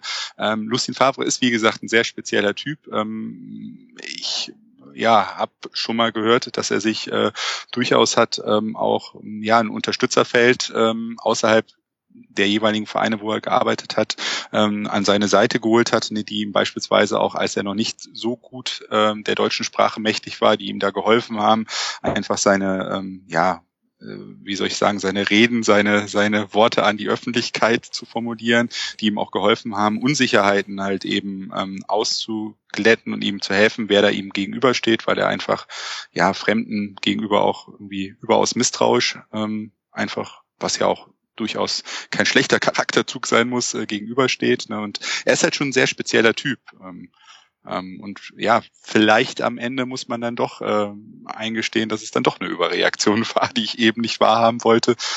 Aber wie gesagt, wir haben uns ja darauf geeinigt, dass wir da nicht zu sehr spekulieren wollen. Ja, auf jeden Fall danke für das Update. Ich bin gespannt, was sich in der Lage noch tut. Oder ob es jetzt wirklich ruhig bleibt bis morgen früh. Auf jeden Fall überraschend. Lasst uns aber nochmal zurückkommen zum Spiel Dortmund gegen Leverkusen. Und worüber wir noch nicht gesprochen haben, ist Leverkusen. Und da würde ich sagen, Stefan, mit den Fehlern vor den Toren hat sich Leverkusen aber ein bisschen auch selbst geschlagen. Wir haben Leno, der beim 1 zu 0 nicht wirklich gut aussieht. Wir haben Wendel, Wendell, der nicht nur den Ball verliert, sondern sich dann auch noch überlaufen lässt vor dem 2 zu 0. Und wir haben dann doch einen Elfmeter der eindeutigeren Sorte. Und das waren die drei Tore haben sich unter Wert verkauft, die Leverkusener. Finde ich nicht. Also sie waren, äh, es war noch ein Ergebnis, was, was denen erschmeichelt. Denn Dortmund hatte Chancen für, was ich, vier, fünf weitere Treffer. Darunter dann noch ein klarer Elfmeter, wobei es dann eben auf der Gegenseite auch einen klaren Elfmeter und eine rote Karte nicht gegeben hat. Äh, ziemlich im Gegenzug, da stand es noch 1-0, einmal fault Tar, Aubameyang im Strafraum reißt ihn nieder, während er zum Kopfball hochgeht. Auf der anderen Seite schubst äh, Schmelzer die kleine Erbse und die stolpert den Ball dann nur noch Richtung Birki. Zwei klare Elfmeter. Ansonsten hat Dortmund klar dominiert. Ähm, dass die Tore dann so zustande gekommen sind, äh, spricht, spricht in diesem Fall äh, eher dafür, dass äh, Dortmund aus dem Spiel heraus sonst wenig auf die Reihe gekriegt hat, äh, in den Abschlüssen direkt. Denn äh, was ich Kagawa hat noch zwei, zwei richtig gute Chancen gehabt und äh, es gab viele, viele weitere Situationen, aus denen hätte Tore entstehen können. Leno sieht natürlich unfassbar unglücklich aus bei dem, bei dem 1-0, wenn er da mhm. rauskommt und seine Beine einfach breit macht und dann aber stehen bleibt dabei. Und Hofmann ihn einfach umlaufen kann, sieht's natürlich blöd aus keine Frage. Und Wendell äh, hat das ganze Spiel über Probleme gehabt. Also der mhm. hat, hat mit Hofmann auf der Seite äh, Probleme gehabt, obwohl Hofmann nicht, nicht wirklich stark war. Weil der hat immer kaum auf seiner Position verteidigt, sich immer wieder in die Mitte ziehen lassen und äh, dadurch dann die Räume aufgemacht dort. Ich finde auch also, die Ansprüche, die man äh, als Leverkusen hat oder selber ja auch formuliert oder alleine von der von der Stärke oder der finanziellen Tragkraft des, des Kaders ausgehen muss, ähm, ist das schon sehr konfus, was die da mh, mm, mitunter so zeigen und ähm, manchmal natürlich auch dadurch geprägt, dass du so lustige Holzhackerbuben wie Papadopoulos hast, ähm, der natürlich von einem modernen Verteidiger dann doch so ein, zwei Schritte noch entfernt ist. Aber muss auch nichts heißen. Und man hat den Eindruck, Tab zwar zweifelsohne hochtalentiert, aber da müssen auch noch ein paar Spiele gespielt werden, bis er so eine gewisse Souveränität kriegt in den Zweikämpfen. Ja, ich finde, da kommt auch viel über das Alter einfach, ne, genau. Mhm. Also das hat was mit Erfahrung, mit Souveränität tatsächlich zu tun. Ähm, du kannst da nicht einfach äh, jemanden in die Innenverteidigung setzen und dann sagen, jetzt mach mal und jetzt wird hier der neue äh, Superstar. Gerade in der Kombination dann auch mit einem anderen vielleicht noch ein bisschen ungestüm ähm, Verteidiger. Also das ist schon schon eine anspruchsvolle Aufgabe da. Gut, aber definitiv seht ihr Leverkusen schwächer als ich. Vielleicht habe ich mich da auch blenden lassen von den äh, zwei, drei Chancen, die sie sich schon herausgespielt haben, äh, mit eben sehr schnellen vertikalen Pässen und da hätte zum Beispiel Jalanonu in der ersten Halbzeit schon mal das 1 zu 0 setzen können. Insgesamt auf jeden Fall keine gute Leistung. Darauf kann man sich sicher verständigen. Ja. Und dafür ist ein 0 zu 3 mit äh, Pfostenschüssen von ehemaligen Spielern äh, kurz vor Ende dann auch ein deutlicher Beleg. Ja, gut, Kampel auf der anderen Seite eine der wenigen Chancen für Leverkusen gehabt. Mein Gott, da stecken Geschichten drin. Ich hatte so viele ausgerechnete Tweets schon vorbereitet. Konnte nichts absenden. Ja, ausgerechnet konntest du dann keinen dieser Tweets absetzen. Na, Nee. behebst du mal fürs Rückspiel auf. Ach, dann, dann gibt es andere Geschichten. Eine steile These. es gab auch noch andere Spiele an diesem äh, Spieltag, an diesem fünften Spieltag. Und zwar unter anderem haben wir den Tabellenzweiten FC Bayern bei SV Darmstadt 98. Und da muss man sagen, bevor wir über die Bayern reden, kann man Darmstadt an der Stelle ein Kompliment machen, Gianni, für eine gute Partie eigentlich? Ja, definitiv. Also Ich bin so ein bisschen, will da jetzt nicht komplett gegen den Mainstream schwimmen, aber so ein bisschen leicht gelangweilt von diesen ganzen Underdog-Geschichten ähm, und, und, und diesen ganzen Komplimenten für Mannschaften wie Darmstadt, ähm, die, die dann in der ersten Liga ähm, sicherlich zeigen, dass sie tapfer ähm, sich gegen wen auch immer alles so stemmen und ähm, man dann auf, auf lange Sicht äh, weiß ich nicht, ob man dann sagen kann, das Ganze hat dann, hat dann noch einfach so ähm, nicht Daseinsberechtigung, das wäre jetzt das falsche Wort, aber hat so eine Zukunft. Ähm, Nichtsdestotrotz natürlich, klar, die haben sich da äh, wirklich teuer verkauft und ähm, haben eine super sympathische Mannschaft, finde ich, haben echt einen ähm, total Tja, Schon wieder weg. da, ja, da hat sich jetzt wahrscheinlich Dirk Schuster auf die Leitung gestellt und hat er gesagt, wollte er, wahrscheinlich er über hat die, uns über die Kabine reden eigentlich. ja, genau, er wollte über den Schimmel sprechen. Das lassen wir außen vor. Ähm, aber wir haben einige interessante Statistiken zum Spiel von Darmstadt. Ähm, der User Ngungong, ähm, er möge mir verzeihen, wenn ich den Namen jetzt nicht richtig ausgesprochen habe, den Nickname, hat uns herausgesucht. Gegen die Bayern hatte Darmstadt eine Passquote von 58 Prozent. Das ist Saisonbestwert. Gegen Leverkusen 44, Hoffenheim 47, Schalke 45. Also zum ersten Mal äh, ist äh, die Mehrheit der Pässe angekommen. Und ähm, er schließt daraus, wenn Darmstadts Pässe nicht ankommen, haben sie eine größere Chance zu gewinnen. Vielleicht dann die Statistik da dann für eine etwas wilde Argumentation eingesetzt. Durchaus. Also ich glaube, bei Darmstadt, äh, das braucht man sich auch nicht groß, äh, groß was vormachen. Ne? Die werden, die, die werden den Weg von Paderborn gehen äh, und werden mindestens um den Abstieg mitspielen, wenn nicht äh, doch klar absteigen. Denn äh, sie haben jetzt zwei Punkte weniger als Paderborn zum Zeitpunkt, vergleichbaren Zeitpunkt der vergangenen Saison, auch mit dem fünften Spieltag, dem Spiel gegen Bayern. Und ähm, ich glaube, diese Anfangseuphorie, die haben wir jetzt in den letzten Jahren bei ganz, ganz vielen dieser Aufsteiger gesehen. Mhm. Und äh, es hat sich dann relativ schnell immer wieder erledigt. Und Ingolstadt könnte da ein Sonderfall werden, aber bei Darmstadt selbst äh, mit, mit Einsatz und mit Herz, das, das wird auf Dauer eben nicht reichen. Mhm. Wobei sie es schon geschafft haben, die Pässe, die nach vorne gespielt wurden, haben die Bayern durchaus vor Probleme gestellt. Also ich kann mich an einige Chancen erinnern für Darmstadt, was jetzt nicht jede Mannschaft gegen die Bayern geschafft hat. Ja, aber kannst du dann, wenn du so ein Spiel verlierst, darüber dann reden, dass die, die Bayern vor Probleme gestellt haben oder musst du dann nicht davon ausgehen, dass du so ein Spiel auch gewinnen willst oder dass du einen Punkt holen willst? Denn Bayern hat ja nun auch mit, weiß nicht, ob das eine B-Mannschaft war, aber auf jeden Fall nicht mit der Stammmannschaft gespielt. Mhm. Und äh, dass Bayern nicht unbedingt in großer Form momentan ist, sondern die sich so langsam erstmal in die Saison spielen. Das hat man ja auch in den Vorwochen schon gesehen. Das war ja alles nicht wirklich souverän. Und äh, ich glaube einfach, dass dann diese ganzen Punkte, die gemacht werden und die gefeiert werden der Vereine, die äh, gerade neu aufgestiegen sind, nicht unbedingt äh, so zu sehen sind, dass sie eben zum Klassenerhalt beitragen. Weil gegen Hannover haben sie dann eben nur 2-2 gespielt, hätten gewinnen müssen. Mhm. Hallo? Ja, ich bin noch da. Du bist noch da. Ja. Okay. Ich, Es ruft. Jetzt bin ich wieder da. Ja, ich habe gesagt, ich darf nicht schlecht über Mannschaften wie Darmstadt reden. Da stürzt dann direkt das Internet ab. ähm, das ist die, ist die klare Erkenntnis. Beim nächsten Mal werde ich es auf jeden Fall, falls es ein nächstes Mal geben sollte, werde ich es einrichten. Ziemlich bei spacig auf jeden Fall. Mhm. Aber ja, es fällt schon eindeutig auf. Vielleicht solltest du einfach jetzt alle Mannschaften nur noch loben und dann kommen wir auch sehr gut durch die Sendung. Ähm, noch ein, um den Statistikteil zu Darmstadt abzuschließen, unser ähm, Hörer Ngungong hat auch herausgesucht, die angekommenen Kurzpässe bei Darmstadt ligaweit nach fünf Spielen äh, 399 und Ingolstadt auf Rang 17 kommt schon auf mehr als das Doppelte. Da auf Platz 1 Bayern mit fast 3000 angekommenen Pässen und dahinter Gladbach mit 2400.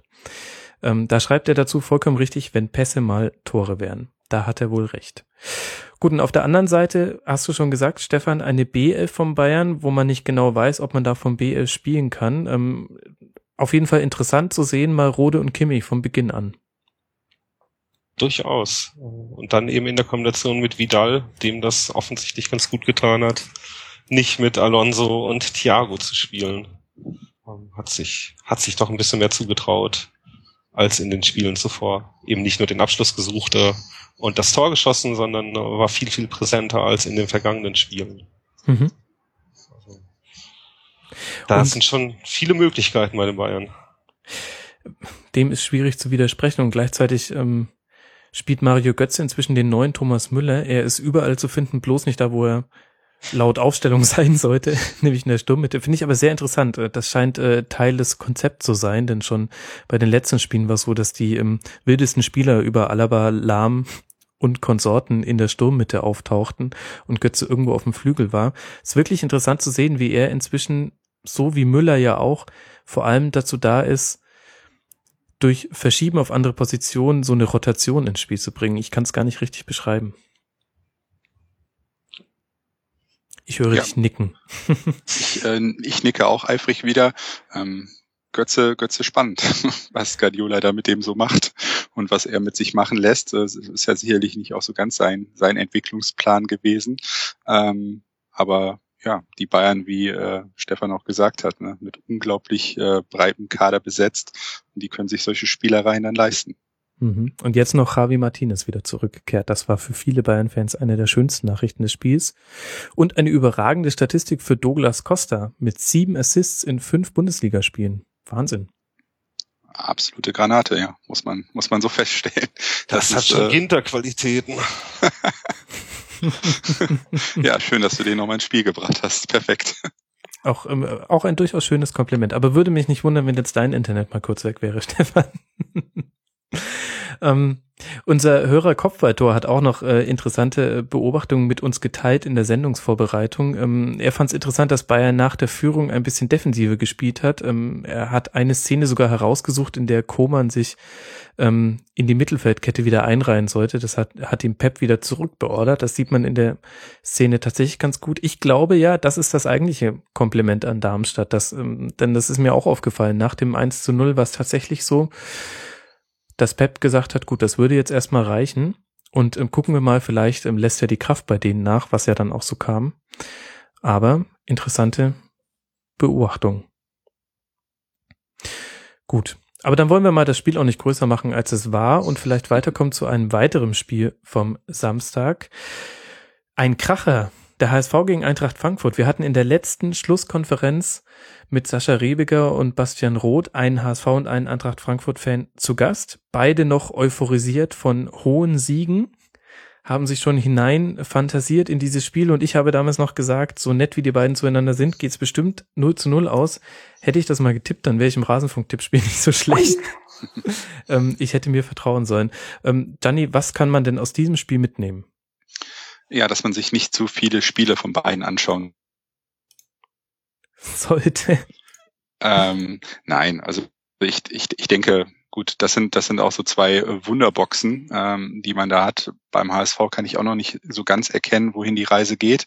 Ähm, Frankfurt äh, ist auch mal so, mal so ja gewesen schon in dieser Saison. Ähm, ja, Ergebnisse, die es dann eben gibt, 0-0. Mhm. Ja, eigentlich kann man auch ähm, gar nicht so wirklich viel zu diesem Spieler sagen. Ich fand es interessant, dass inzwischen, also, dass man bei beiden Teams ein eindeutiges äh, Pressing-Konzept gesehen hat, was mal gut, mal weniger gut funktioniert hat, was ich vor allem auf Seiten des HSV ähm, überraschend fand. Und insgesamt gu eigentlich gute Partie von beiden. Vielleicht dann auch leistungsverdientes Unentschieden. Hätte halt auch ein 1-1 sein können muss es geben, ja. ich kann nicht so viel zu sagen, da äh, muss ich sagen, sind meine Aktien nicht drin gewesen bei dem Spiel. Ähm, von daher, ja, ich wünsche nur das Beste, weil äh, Sascha hat's verdient. Sascha Rebiger hat's verdient mit seinem HSV. Da sagst du etwas Wahre, der Fußballökumene. Und gleichzeitig ist es den Eintracht-Fans auch zu gönnen, denen ich noch einen schwierigeren Start in die Saison prognostiziert habe. Und da sieht man mal, wie wenig man darauf geben sollte. Stefan, hast du noch etwas zu diesem Spiel hinzuzufügen oder sollen wir weitermachen im Spielplan? Machen wir weiter. das ist eindeutig. Dann kommen wir zum nächsten Kracher. Darauf habt ihr schon lange gewartet. Werder gegen Ingolstadt. Das eigentlich auch ein 0 zu 0 Spiel, aber dann kam Lukimia und hat sich entschieden, er bringt da noch mal ein bisschen Pep rein und beschert Ingolstadt einen historischen Auswärtssieg. Zum ersten Mal drei Auswärtssiege in Folge für einen Aufsteiger. Stefan, was kann man denn aus diesem Spiel mitnehmen, außer eben der Tatsache, dass das schon nicht das klügste Foul aller Zeiten im eigenen Strafraum war? Dass Pizarro vielleicht nicht der, der große Heilsbringer ist, wenn er nach einem Spiel von der Champions League redet und der komplette Verein sich darauf einlässt. Weißt du, was mir da am besten gefallen hat? Dass er unter der Woche dieses Champions League Zitat gebracht hat und dass er nach dem Spiel gesagt hat, vielleicht wurde unter der Woche auch zu viel gesprochen. Siehst du, das habe ich gar nicht mitbekommen, das Zitat danach. Prima. Ja, wahnsinnig. Da ist auch die äh, Sky Feed Reporterin leider nicht äh, dazwischen gegangen. da hätte sich, also ich hätte da eine Frage auf den Lippen gehabt. ja, und das ist, äh, ich ich sehe, äh, hab Bremen da nicht oben gesehen und die haben sich dann äh, komplett in diesen Rausch geredet. Äh, jetzt wird alles wieder besser und zwei Siege in Folge, Darmstadt danach und äh, dann gegen Leverkusen das echte Spitzenspiel. Konzentration war offensichtlich nicht komplett auf diesem Spiel gegen Ingolstadt. Nicht nur in den letzten vier Minuten. Mhm. Ja, es gab Offensivaktionen vor allem nach Standards. Das bezieht sich aber auf beide Teams ich weiß nicht, Gianni, ich nehme so als einziges aus diesem Spiel mit, dass Wiedwald wirklich ein echter Rückhalt ist bei Werder und dass man das schon, wenn man ehrlich ist, länger nicht mehr gesehen hat, dass Werder wirklich hinten drin jemanden hat, der die Mehrheit der Schüsse dann auch pariert. Auf jeden Fall. Also da muss man absolute Zustimmung dir geben. Ich finde, äh, in der Vergangenheit war das wirklich das allergrößte Problem. Ich habe äh, ähm, ja irgendwann mal in dieser lebenslangen Grün-Weiß-Phase Werder Bremen ähm, richtig, richtig gut gefunden und richtig stark gefunden. Und dann ähm, ja nach Wiese ähm, war ja da im Tor ehrlich gesagt ähm, nicht mehr so richtig viel Konstanz. Ähm, und Wiedwald ist, ist jemand, dem ich wirklich einen Riesensprung noch zutraue der ja jetzt schon auf einem sehr guten Leistungsniveau ist, hat er ja da auch gegen Ingolstadt äh, eindrücklich gezeigt, was er, was er imstande ist zu entschärfen. Und ähm, ja, der wird sich mit dieser Mannschaft mit Werder Bremen entwickeln. Ob tatsächlich es so clever war, mit Claudio Pizarro ähm, diese Geschichte zu machen. Keine Ahnung, alleine wenn man die Trikotverkäufe sich anschaut, scheint es sich ja schon gelohnt zu haben.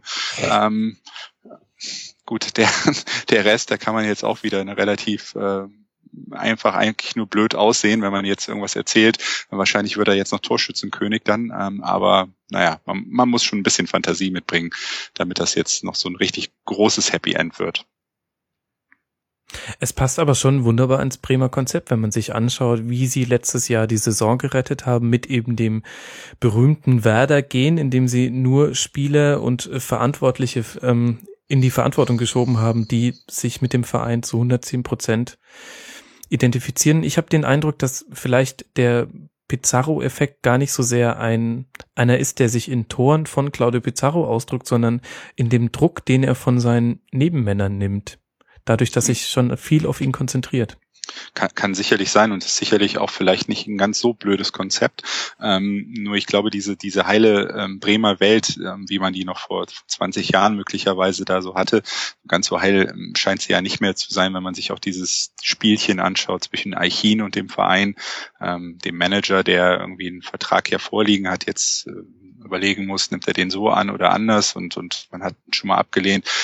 Keine Ahnung, da scheint es ja auch unterschiedliche Strömungen in dem Verein einfach zu geben und ich glaube, ähm, das alles muss man ja zusammenrechnen und sicherlich ist die Pizarro-Geschichte ein cleverer Schachzug, wenn man dann deiner Taktik folgen will, ähm, dass man sagt, ähm, er in einem Druck, ja, aber vielleicht ist es aber auch so, wenn man es andersrum sehen will, dass sich hinter ihm natürlich jetzt auch prima Leute verstecken können. Mhm. Ja, stimmt. Da hast du meine Argumentation schön gegen mich ausgespielt. Da bin ich mal gespannt, was du mit ähm, meiner These machst, dass äh, Hasenhüttel das nächste heiße Ding ist auf dem Trainermarkt. Wer mit drei Toren zehn Punkte holt. Ja, kann man, kann man äh, definitiv dir nicht viel zu, äh, entgegnen, außer dass ich finde, dass der Typ echt Spaß macht. Ich finde den irgendwie sympathisch. Ähm, kann ich bei Stefan, wenn er mit in der Leitung ist, äh, ja nicht zu laut sagen. Gibt andere Trainer von anderen Mannschaften, die jetzt gerade neu angefangen haben in der Bundesliga, die ich irgendwie schon anstrengender finde. Ähm, aber Hasenhüttel finde ich gut. Irgendwie und kann ich mir gut vorstellen, wenn er so seinen Weg so unverbraucht weitergeht, ähm, dass das tatsächlich the next big thing wird. Stefan, hätte die Möglichkeit reinzugrätschen? Da sind wir in dem Raum der Spekulation. Wir, wir haben fünf Spieltage gespielt, wie ich das gerade bei Darmstadt schon gesagt habe. Aufsteigern sollte man in diese Richtung auch ein bisschen Zeit geben, äh, in der Liga anzukommen. Ist ein toller Rekord, aber ich würde da nichts zu sagen wollen äh, bis zum Ende der Hinrunde. Warum habe ich dich dann eigentlich eingeladen? Gut, das ist wiederum die Frage, die muss man mir stellen. Da ist jetzt dann der Trainer verantwortlich für die Ausstellung. Aber ich kann es auch beantworten. Ich habe dich unter anderem deshalb eingeladen, weil du auch ein ausgewiesener Hertha-Experte bist und uns wurde vorgeworfen, die Hertha sei etwas zu kurz gekommen in den letzten Folgen und da möchte ich gar nicht widersprechen. Denn ehrlich gesagt konnte ich da auch immer gar nicht so viel zu sagen. Aber jetzt habe ich ja dich mit in der Runde und in einer Woche auch noch Uwe Bremer und da werden wir ganz viel über Hertha jetzt reden. Lass uns mal anfangen beim Spiel Wolfsburg gegen Hertha 2 zu 0. Für Wolfsburg, aber Hertha mit dem meiner Meinung nach fast besten Spiel der Saison. Durchaus. Äh, sie haben sehr, haben mitgespielt, haben Gladbach nicht erwartet, sehr, sehr viel Pech gehabt durch die Verletzung des Verteidigers äh, Langkamp und äh, des Torhüters vor der mhm. Halbzeit beides noch. Das hat ein bisschen durcheinander gebracht, aber äh, Hertha hat sich eben unter Dadai durchaus weiterentwickelt. Sie spielen ja jetzt nicht mehr nur auf, äh, auf die Null hinten, sondern versuchen äh, nach vorne zu kommen. Das haben sie gegen Dortmund schon gemacht. Und für eine kurze Phase stand das Spiel in Dortmund ja auch auf der Kippe. Da hätten wir dann durchaus auch das 2-2 erzielen können. Das ist gestern auch wieder passiert, dass sie mitspielen wollen in diesem Jahr. Aber kannst du mir mal das Spielkonzept von der Hertha erklären? Denn einer der Gründe, warum ich ähm, bisher so wenig Einschätzungen über diesen Verein auch im, von meinen Gästen gehört habe, ist, dass es gar nicht so einfach ist, da etwas zu erkennen.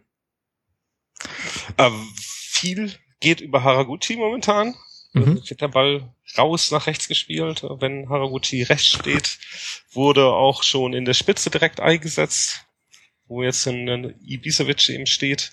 Ähm, es ist schon das klassische, schnelle Verlagern nach vorne. Ein ähm, bisschen mehr Ballbesitz haben sie in diesem Jahr. Dann ist es natürlich durch die, die Mittelfeldspieler nicht wirklich kreativ. Äh, denn äh, Darida als zentraler Mann dort wird eben nie, nie der größte Kreativposten sein in der Mannschaft. Aber er hat da schon ein bisschen Schwung reingebracht. Mhm. Und welche Rolle spielen die Außen mit Weiser und Plattenhardt? Ich sehe Weiser immer wieder sehr weit vorne. Plattenhardt genau, dagegen eher nicht. Weiser spielt so seine klassische Rolle, äh, dass er gerne in den Strafraum noch geht. Und mhm. Äh, ich glaube, das taktische Konzept bei ihm da auch nicht so so greift, dass er jetzt eben Rechtsverteidiger spielt, weil viele Spieler dort ausfallen. Ähm, Plattenhardt, ein ganz solider Linksverteidiger, der recht defensiv steht, wie du ja sagst. Und die haben in der Abwehr selbst dann auch äh, immer mal wieder auch Verschiebungen. Lustenberger, Langkamp, äh, Brooks, die dann auch mal ins zentrale Mittelfeld, äh, ins defensive Mittelfeld vorrücken. Alles eben eher Zerstörertypen. Mhm. Was aber an Hertha toll ist, äh, dass es ein ganz, ganz ruhiger Bundesliga-Verein ist, ohne große Ansprüche. Die spielen eben so mit. Und das, äh, das gefällt mir in dieser Zeit, in der alles immer ganz aufgeregt ist. Außerordentlich, dass es einen Verein gibt, der, der einfach so mitschwimmt und äh, sich seiner, seiner Möglichkeiten durchaus bewusst ist. Also sie wissen eben, dass sie nicht oben mitspielen können. Sie wissen aber auch, dass sie, dass sie, wenn sie solide spielen, durchaus äh, nicht in Abstiegsgefahr geraten werden. Und haben ganz, ganz okay eingekauft. Mal gucken, wie sich jetzt Ibisevic vorne drin machen wird. Mit Weiser haben sie einen bekommen, der eben durchaus auch mal äh, kreativ auf der Seite mit Schnelligkeit äh, was machen kann. Es ist schon, ist schon alles okay. Aber das ist ja das Tolle an dem Verein, dass alles so okay ist. dass es eben nicht, nicht prätentiös wirkt. Trotz dieser Westpiefigkeit, die der Verein auch noch mit sich trägt. Also wie viel, wie viel du da in Hertha BSC äh, raus, raus bekommst, raus philosophierst äh, schon fast, das äh, beeindruckt mich sehr, Stefan. Das ist eine große Leistung. Nee, es ist ja auch, ich weiß nicht, gerade in dieser Zeit, in der es so extrem aufgeregt alles ist, ist es doch schön, so, so Konstanten zu haben, die, die mitspielen in der Liga. Naja, und du weißt aber schon, du weißt aber schon, ne, dass äh, Hertha, glaube ich, auch dafür prädestiniert ist, wenn die jetzt drei bis dreieinhalb Spiele hintereinander ähm, gewinnen sollten, ne, dass äh, die Champions League aber wohl mindestens und die deutsche Meisterschaft für die nächsten zehn Jahre in Berlin auch nicht ausgeschlossen werden. Das Gute ist, das wird aber auch nicht passieren. Spoiler-Alarm, oh Mann. Die armen Hertha-Fans ja, nicht in die Nöte kommen, äh, über die Teilnahme an der Champions League nachzudenken. Aber das gibt es in Bremen ja auch, äh, wie wir gerade erst noch besprochen haben. Mhm. Aber die Hertha-Fans, die haben doch wohl in Wahrheit gehofft, dass wir gar nicht so intensiv über Hertha reden, sondern über Bastos und äh, darüber, äh, wie herrlich bekloppt man auch im äh, Profifußball noch sein kann, oder? Da tust du ihnen, glaube ich, Unrecht. Es gab ernsthafte Beschwerden. Wir würden Hertha immer oh, so kurz das tut mir leid. behandeln. Aber Ehrlich letztlich hat Stefan die Antwort zwischen den Zeilen gegeben, warum es so schwierig ist, äh, zu den Spielen der Hertha so viel zu sagen, weil es halt einfach sehr ruhig ist und auch sehr wechselhaft, ähm, kein klares Konzept zu erkennen. ähm, aber unser Hörer Blaues Gehirn sagt, Chigachi hebt die ähm, Qualität im Mittelfeld deutlich nach einem Jahr Fußballpause, was man jetzt, glaube ich, in dem Spiel trotz Niederlage durchaus so stehen lassen kann, Stefan durchaus. Und, äh, Ben Hatira prägt die leider ja nicht mehr, dem ich immer den großen Durchbruch noch zugetraut habe. Vielleicht macht es jetzt die Gerkli dann. Ah, aber klar, man hat nicht so groß was darüber zu reden. Aber Uwe wird nächste Woche mit Sicherheit, dadurch, dass er ganz intensiv dabei ist, noch viel mehr erzählen können. Ja, da freue ich mich schon drauf, ganz ehrlich. Uwe war ein fantastischer Gast im äh, Rasenfunk Royal in unserem Saisonrückblick.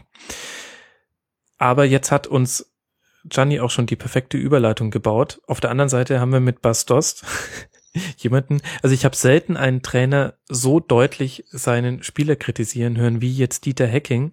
Ähm, ich zitiere mal eins der vielen Zitate, wie er in den letzten drei Tagen rumgelaufen ist. Das geht nicht, das ist Egoismus pur, als ob man ihm das Spielzeug weggenommen hat. Starker Tobak. Ja, definitiv. Der ist endgenervt, würde ich mal sagen.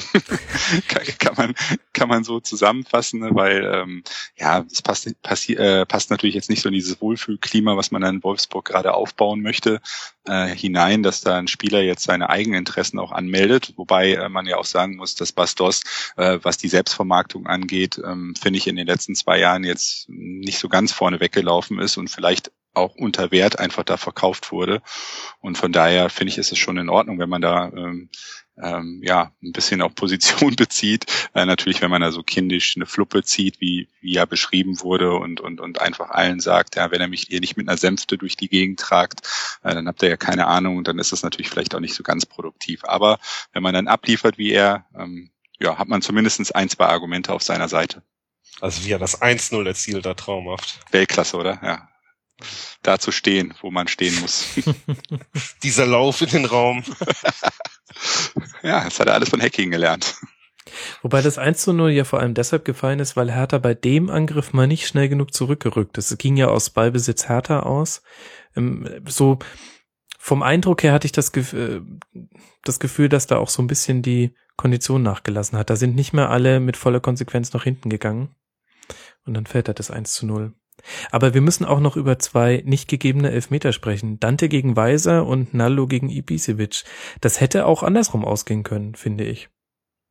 Hm. Also ich fand das Ibisevic-Ding, ähm, fand ich schon durchaus gebenswert. Mal so rum ausgedrückt. Also ja, hätte man durchaus pfeifen können, müssen. Dante gegen Weiser doch eigentlich auch, Stefan. Durchaus, ja. Aber er wird halt nicht gepfiffen und dann kannst du halt diskutieren oder nicht. Und Elfmeter bringt dir dann nichts. Also ich meine, das hast du bei Augsburg gesehen letzte Woche, das siehst du immer wieder, das hast du bei Hannover letzte Woche gesehen gegen Dortmund. Um, kriegst du den Elfmeter nicht, läuft das Spiel eben gegen dich. ich weiß nicht, ob man da jetzt so groß drüber diskutieren muss. Es hätte anders laufen können, weil es ist letztendlich ja nicht so gelaufen. Mhm. Nee, aber es sei festgehalten, denn ich finde es durchaus interessant, dass das jetzt äh, kein von der ersten bis zur 90. Spielminute souveräner Sieg vom VfL Wolfsburg war. Die sind auch mitten in der Findungsphase.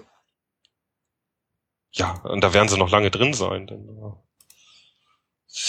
mit Perisic und De Bruyne sind natürlich dann gerade mit De Bruyne eben Spieler weggegangen, die, die wahrscheinlich auch erst dafür gesorgt haben, dass äh, Wolfsburg jetzt diesen Kader auch hat. Ich meine, jetzt hast du eben, hast du Schürle, der dort spielt und seinen Rhythmus sucht seit langer, langer Zeit und den weiterhin nicht findet, der, der ja auch mit dem Versprechen einer Top-Mannschaft dahin gekommen ist. Diese Top-Mannschaft existiert ohne De Bruyne jetzt erstmal auch nur noch auf dem, auf dem Briefkopf als äh, DFB-Pokalsieger. Also ich ich bin mir da gar nicht so sicher, dass Wolfsburg oben dran bleiben wird in diesem Jahr. Viel, viel Egoismen und mhm. äh, die Frage ist ja, wie du oben dranbleiben definieren würdest, ne, Stefan? Also das ist nee, ja, oben dranbleiben in dem Fall äh, Wolfsburger Anspruch war Platz zwei vor der Saison, wenn ich Alofs in seinen Interviews immer richtig verstanden habe. Hm. Das, das sehe ich mit dem Kader nicht kann man durchaus, darüber kann man ruhig, äh, finde ich, energisch diskutieren, ob das tatsächlich der Anspruch dann noch sein kann. Ne? Ja, hm, wie gesagt, ich finde es eine klassische Top-5-Mannschaft, die, die sich da irgendwo einordnen wird.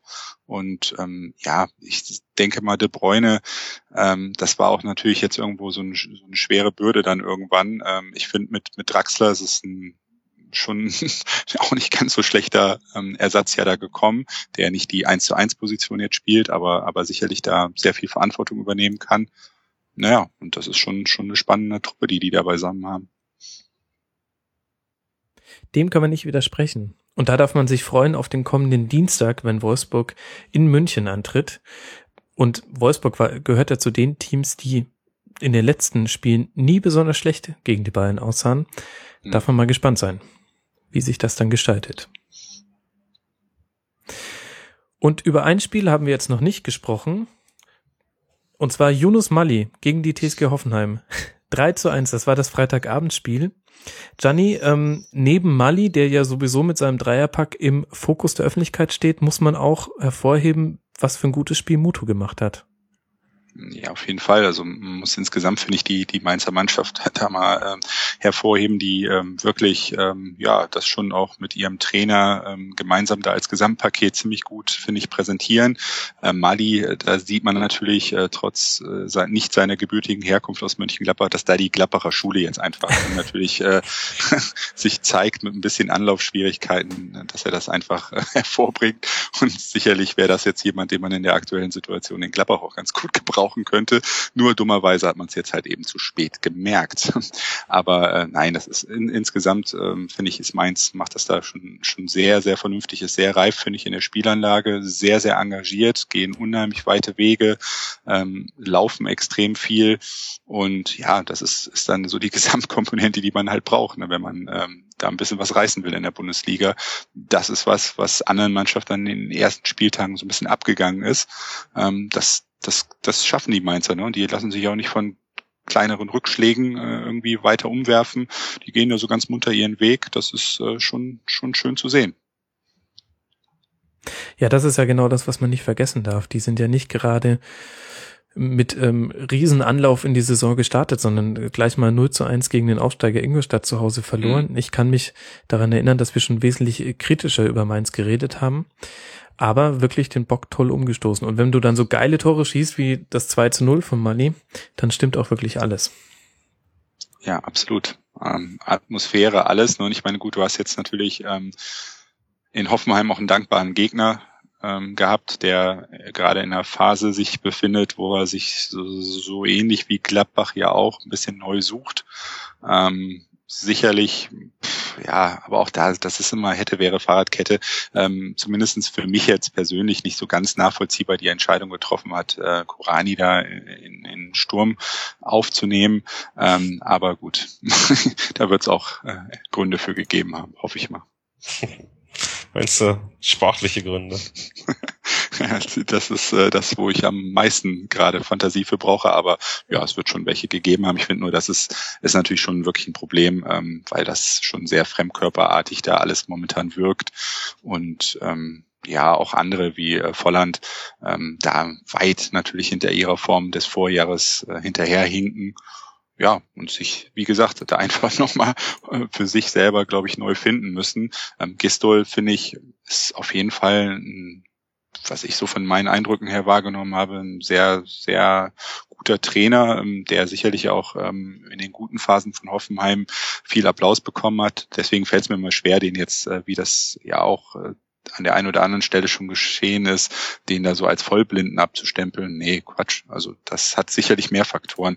Ich finde einfach der Torwart äh, bin ich nicht so ganz von überzeugt. Ähm, der wurde mir auch ein bisschen zu sehr hochgehypt und, und, und auf diese Position da hochgehypt. Ähm, Finde ich, strahlt irgendwie nicht so ganz das aus, was man in Hoffenheim vielleicht auch bräuchte. Aber ja, das wird sich dann finden in den kommenden Wochen und Monaten oder auch nicht. Es sollte es wohl. Interessant fand ich in dem Zusammenhang eine Aussage von Eugen Polanski am Tag nach dem Spiel, der gesagt hat, jeder müsse jetzt erstmal sein Ego daheim lassen damit man aus dieser Situation herauskommt. Und normalerweise versuche ich immer nicht so sehr auf Charaktereigenschaften von Kaderzusammenstellungen einzugehen, denn man kennt die ganzen Spieler ja nicht. Aber da kann man dann jetzt vielleicht schon einen Hinweis darauf sehen, dass da nicht alle an einem Strang ziehen, Stefan. Das äh, wird durchaus so sein. Die Frage in dem Verein ja auch, die haben komplett die Offensive neu zusammengestellt wie viel, fünf, fünf Neuzugänge gespielt gegen Mainz alleine. Mhm. Komplett neuer Kader. Das machen die aber Jahr für Jahr. Dass relativ viele, viele Spieler kommen und gehen. Wenig Konstanz drin in, in der Kaderplanung bei Hoffenheim. Wenn man sich das anschaut, mit, mit dem zweiten Parallelkader, den sie sich aufgebaut haben, mit den Leihspielern noch.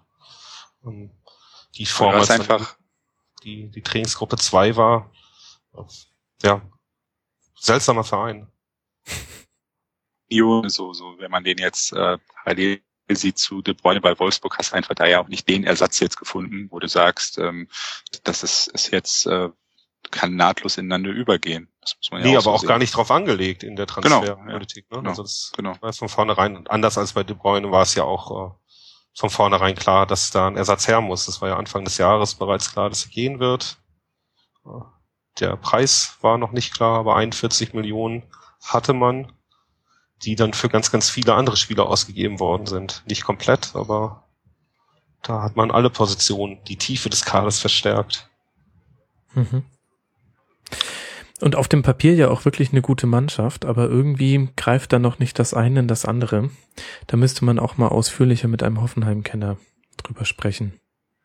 Ich fasse das mal ins Auge, liebe Hörer. Nächstes Spiel zu Hause gegen Dortmund. Hm, kann ich mir dankbarere Gegner vorstellen, wenn man nur einen Punkt hat und auf Platz 15 steht.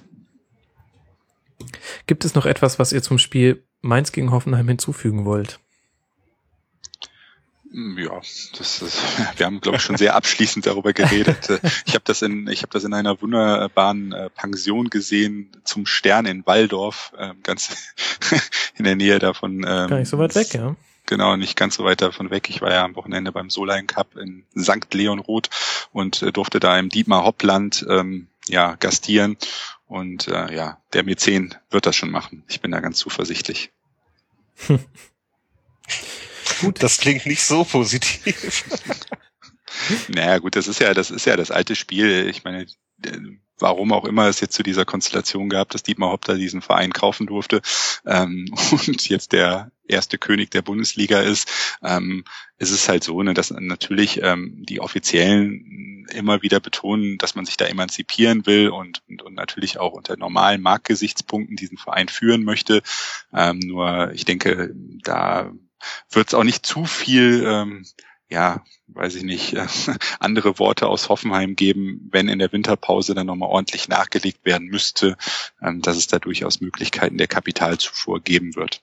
Na, nur die haben ja jetzt nicht alles ausgegeben für. Eben, also sie brauchen es ja gar nicht. Und da muss man ja auch echt sagen, gut gewirtschaftet. Jetzt mal ja. abgesehen von natürlich mit einer Finanzspritze angekurbelt oder mit mehreren. Aber jetzt in den letzten zwei, drei Jahren kam da. Ja, der macht aber jetzt eine komische Rechnung auf. Ne? Also natürlich haben die einen Transferüberschuss äh, erwirtschaftet, aber tatsächlich ist ja die Anschubfinanzierung, die mhm. kann man ja nicht, nicht jetzt ganz außer Acht lassen, die da. Nee, aber du sagst es ja, in der Winterpause würde Hopp dann nochmal nachlegen und das. Nee, nicht Hopp wird nachlegen. Jetzt, diese Mittel sind ja jetzt da. Also. Na, ich wollte nur damit sagen, äh, natürlich es ging darum einfach oder mir ging es darum zu sagen, ne, dass der, dass der wirtschaftliche Druck, den dieser Verein hat, anders als es andere Standorte haben, natürlich ein bisschen anders ge gelagert ist. Die haben sicherlich ähm, auch mit einem guten Manager, den sie ja jetzt haben, ähm, einfach eine gute Entwicklung ähm, genommen. Und ähm, ich wollte nur sagen, ähm, die sind nicht unter dem Marktdruck, wie das halt eben andere vielleicht hätten in ähnlichen Situationen, wenn sie dann mit dem Rücken zur Wand zum Beispiel stehen, sportlich. Gut, dem kann man nicht widersprechen. Wir werden beobachten, wie sie sich aus dieser sportlichen Situation befreien. Und damit haben wir über alle Spiele des Spieltags gesprochen. Und wenn ihr nichts dagegen habt, würde ich aber noch gerne über ein paar andere Ligen kurz drüber fliegen. Ich würde gerne beginnen mit einem kurzen Quiz, ähm, auf das ich euch nicht vorbereitet habe. Sorry dafür. Mein Internet geht bestimmt wieder weg, wenn da eine Frage kommt, die mir nicht gefällt. bereits. Ich werde knallhart warten, bis du wieder online bist. Ähm, und zwar, wenn wir uns die ersten drei deutschen Ligen angucken, welche Mannschaften sind noch ungeschlagen? Es sind fünf Stück. Ja. Okay, die äh, Bundesliga-Vereine haben wir. Genau. Dann haben wir also Bayern, Dortmund, Wolfsburg. Bayern, Dortmund, Wolfsburg, Bochum und Magdeburg. Bochum. Nein, aber Dresden. Dresden. Dresden, Dresden ja, sehr gut, ja. genau. Dresden. Ja. Immer noch ungeschlagen und äh, sehr souverän in der dritten Liga unterwegs. In der zweiten Liga hatten wir einen kleinen Freak-Spieltag, in der vom ersten bis zum sechsten Platz alle unentschieden gespielt haben. Bei mir persönlich hat's äh, die Tipprunde komplett verzerrt. Das war untippbar. ähm, witziger Spieltag. Und äh, Fürth gewinnt äh, bei Union gegen Sascha Lewandowski. Hätte ich so jetzt auch nicht unbedingt erwartet. War aber auch bisschen Strittig. glücklich. Ja, bisschen glücklich schon, ne? Kann man, ja. glaube ich, so sagen. Ähm, und da sieht's ja für Duisburg gar nicht so gut aus mit 5 zu 15 Toren, aber wenn man auf die Punkte guckt, eigentlich noch nichts passiert. Zwar 18. Aber da schenken sich unten die Vereine nix mit äh, 7, 6, 6, 5, 3 und dann eben zwei Punkten für den MSV. Ist äh, merkwürdigerweise bei 5 zu 15 Toren und noch keinem Sieg irgendwie trotzdem noch alles drin. Aber bei Duisburg muss man schon sagen, ich habe heute, glaube ich, es war der Geschäftsführer im Fernsehen äh, gesehen, schon so ein bisschen die Tendenz weiße Fahne schwenken angesagt. Ne? Also es war, war, waren schon so Aussagen, so kurz äh, Titanic meets Eisberg, ähm, wo, wo du so denkst, äh, so, so entspannt, wie du das jetzt gerade versucht hast zusammenzufassen, sieht man es da wohl offensichtlich nicht. Ähm, liegt auch natürlich ein bisschen daran, dass die unfassbares Pech haben, was, was Ausfälle angeht, ähm, aber auch einfach daran, dass die vielleicht ein bisschen sportlich da in diese Saison gegangen sind, was ihre Kaderplanung angeht. Und ähm, ja, da also einfach ein bisschen was an Erfahrung fehlt. Ehrlich gesagt hätte es mich auch ein bisschen besorgt, wenn, wenn die das genauso entspannt sehen wie ich, der hier in München sitzt und mal eben kurz die zweite Zweitligatabelle aufgemacht hat. Und dann, äh, wenn wir in die Premier League gucken, sehr interessanter Spieltag. Chelsea gewinnt gegen Arsenal in mhm. doppelter Überzahl mit einem ähm, über die Maßen sympathischen Costa. da ging ein wunderbares äh, Bild bei Twitter umher, wo er seinen Gegenspieler ähm, aus purer Menschenliebe mit beiden Händen vor dem Einfluss der Sonne schützt. ähm, aber wichtiger Sieg, ähm, so schlecht wie Chelsea da stand. Ähm, jetzt immer noch erst auf Platz 15 mit sieben Punkten, aber immerhin wenigstens mal gewonnen. Dann haben wir die Martial Arts bei Manchester, der jetzt schon wieder einen Doppelpack gemacht hat beim 3 zu 2 gegen Southampton. Der, ähm, man kannte ihn nicht, man wusste nicht, warum er so viel wert ist, aber er trifft. Bisher hat äh, der Louis mal wieder alles richtig gemacht. Und äh, dann haben wir die, ich finde gerade das spannendste Team im europäischen Fußball, West Ham United. Die äh, eine wahnwitzige Bilanz haben, schlagen jetzt City auswärts 2 zu 1. Das heißt, Manchester hat seinen Rekord von 1912 nur eingestellt mit fünf Siegen aus den ersten fünf Spielen und jetzt eben zu Hause verloren. Und wenn man sich mal anguckt, wie West Ham gespielt hat, kann man sich wirklich nur die Augen reiben. Auswärts bei Arsenal gewonnen, zu Hause gegen Leicester gewonnen, die ja auch gar nicht so schlecht dastehen, Platz 4 gerade. Dann zu Hause 3 zu 4 gegen Bournemouth verloren. Dann auswärts Liverpool 3-0 weggemacht, Newcastle weggemacht zu Hause und auswärts jetzt City der Favoritenschreck auf Platz drei gerade. Nächstes Jahr wieder Europa League, Quali wieder verschenken, um wieder um die Europa League mitzuspielen. Wie du immer so schön die Luft aus meinen Spannungsbögen ja. lässt. Aber naja, in England wird sich das, äh, wird Chelsea wird eben oben reinrutschen. Da brauchen wir auch gar nicht drüber reden. Und äh, dann hast du diese Mannschaft wieder zusammen. City wird da bleiben, Arsenal, aber ich, City ist doch so von diesem ein bisschen überstrapazierten Wort äh, für Fußballromantiker doch einfach ideal, dass so eine Mannschaft da auf den Platz geschickt wird mit einem, mit einem, äh, ja, die teuerste Mannschaft aller Zeiten und, und, und dann da vermeintlich gegen eine Mannschaft, wenn man sich ein bisschen natürlich damit beschäftigt, die auch gewachsen ist und so weiter und so fort, aber da halt eben verliert. Das ist doch was, äh, ja, was den Fußball irgendwie auch dann äh, interessant macht. Auch auf der Insel. Mhm. Klar, und wenn ihr dann äh, City erstmal schlagt in zwei Wochen. Mit dem neuen Fronzek. Trainer Jürgen Klopp. genau, ja. Fronzek wird wieder zurückkommen. Vielleicht kommt ja jetzt Peter Neuruhr. Du bist ein, äh, bist ein schlechter Mensch, Stefan. Bitte, Leute. Ja, äh, lasst uns mal nicht über Trainer spekulieren, aber mir fielen da einige nette Namen ein. Ähm, aber lasst uns das Thema lieber nicht aufmachen. Interessant aber in der Premier League, vielleicht gibt's ja doch einen Zweikampf um den Titel. Es sah ja jetzt in den ersten Spielen gar nicht so aus. Ähm, Manchester United nur zwei Punkte hinter City. Ähm, der Rest schon ein bisschen abgeschlagen. Arsenal, ja sowieso, die schaffen es ja nie, seien wir ehrlich. Liverpool auch grauenhaft unterwegs mit acht Punkten nach sechs Spielen. Aber vielleicht wird es ja doch nochmal spannender. Darf man gespannt sein. Ähm, und wo es nicht spannend wird, wahrscheinlich, ist äh, die Primera Division. Ähm, der Spieltag ist noch nicht fertig gespielt zum Zeitpunkt der Aufnahme, aber stand jetzt Celta Vigo auf Platz drei. Und ich habe es nicht mehr geschafft, es noch rechtzeitig zu recherchieren, aber das muss eigentlich die beste Platzierung von denen gewesen sein in den letzten Jahren, denn die sind ja erst vor drei Jahren aufgestiegen und waren dann, glaube ich, Zehnter, Neunter und Achter oder irgendwie so. Ähm, das ist doch auch mal schön für alle Fußballromantiker, Gianni. Absolut, mein Herz pocht schon richtig doll. Danke, dass du das auch nochmal mit in die Sendung gebracht hast. Ja, ist doch schön, oder? Und mit FC Villarreal noch einen zweiten ähm, Verein auf dem äh, zweiten Platz eben stand jetzt, wenn Barca jetzt zu Hause gegen Levante doch noch ein Tor schießt, dann dreht sich das. Aber ist doch ganz nett, dass da oben jetzt mal zumindest zum, nach vier Spielen wenigstens ähm, noch ein paar andere Vereine mitmachen dürfen. Ja, auf jeden Fall. Als Gladbach-Fan ist man natürlich jetzt ein bisschen geschädigt, Sevilla geschädigt, die äh, allerdings ja auch nicht so richtig optimal in die Saison gestartet sind, ähm, aber offensichtlich noch immer den Trainer haben, den sie vorher hatten. Von daher, äh, ja, wird man, wird man das so sehen wie ja, sich nicht, das da entwickelt. Nicht optimal gestartet ist so ein bisschen der Euphemismus der Sendung. Die sind auf Platz 20, was äh, der letzte Platz ist in Spanien, haben gegen eben genanntes Celta Vigo verloren und deswegen immer noch keinen Sieg und zwei Punkte.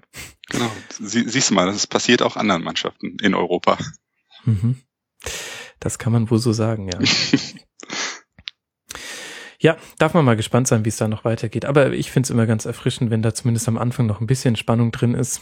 Und äh, für mich erstaunlich, ähm, Barca nach vier Spielen, gut, stand jetzt, vier zu eins Tore erst. Damit aber trotzdem zehn Punkte geholt. Also so ein bisschen das FC Ingolstadt der Primera Division. Deprimierend für Barcelona. Ja, muss es ja sein. Also äh, ich meine, da hat allein Cristiano Ronaldo hat in einem Drei Spiel Minuten mehr, mehr, Tore gemacht als Barca in, in allen bisherigen Saisonspielen. Das, das muss nagen an allem. Aber gut, wenn sie nicht mehr weiter wissen, sollen sie Hasenhüttel holen. Der, der, der, Klingt quetscht, plausibel. der quetscht da noch ein paar Punkte raus. Ich würde bis zur Rückrunde warten. Stefan, du würdest Fronzek holen, oder? An deren Stelle. Nee, nee, der, geht- der geht zu Gladbach. Das ist, Ah, ja, okay. hatte ich okay, hier gerade verstanden. auch schon gesehen. Mhm. Hattest du gerade schon gesehen, ne? Ja, ja. Dann haben Ich dann, so, hab so einige Twitter-Accounts, denen ihr scheinbar noch nicht folgt. die, diese ganzen Fake-Journalisten. Nein.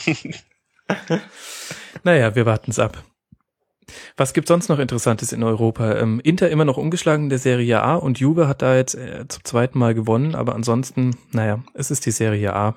Inter erster mit zwölf Punkten aus vier Spielen und einer Torbilanz von 5 zu 1 Toren. Also ähm, Inter das FC Ingolstadt der Serie A. High-Scoring-Leagues. Ich ziehe das jetzt einfach durch. Ja, wobei sie ja letztes Mal einen Spieltag hatten, wo alle 2 zu 2 gespielt haben, wo man sich kurz dachte, ähm, haben die, also lief da wieder irgendwas im italienischen Café King, dass die 0 zu 0 durch ein 2 zu 2 ersetzt haben, oder?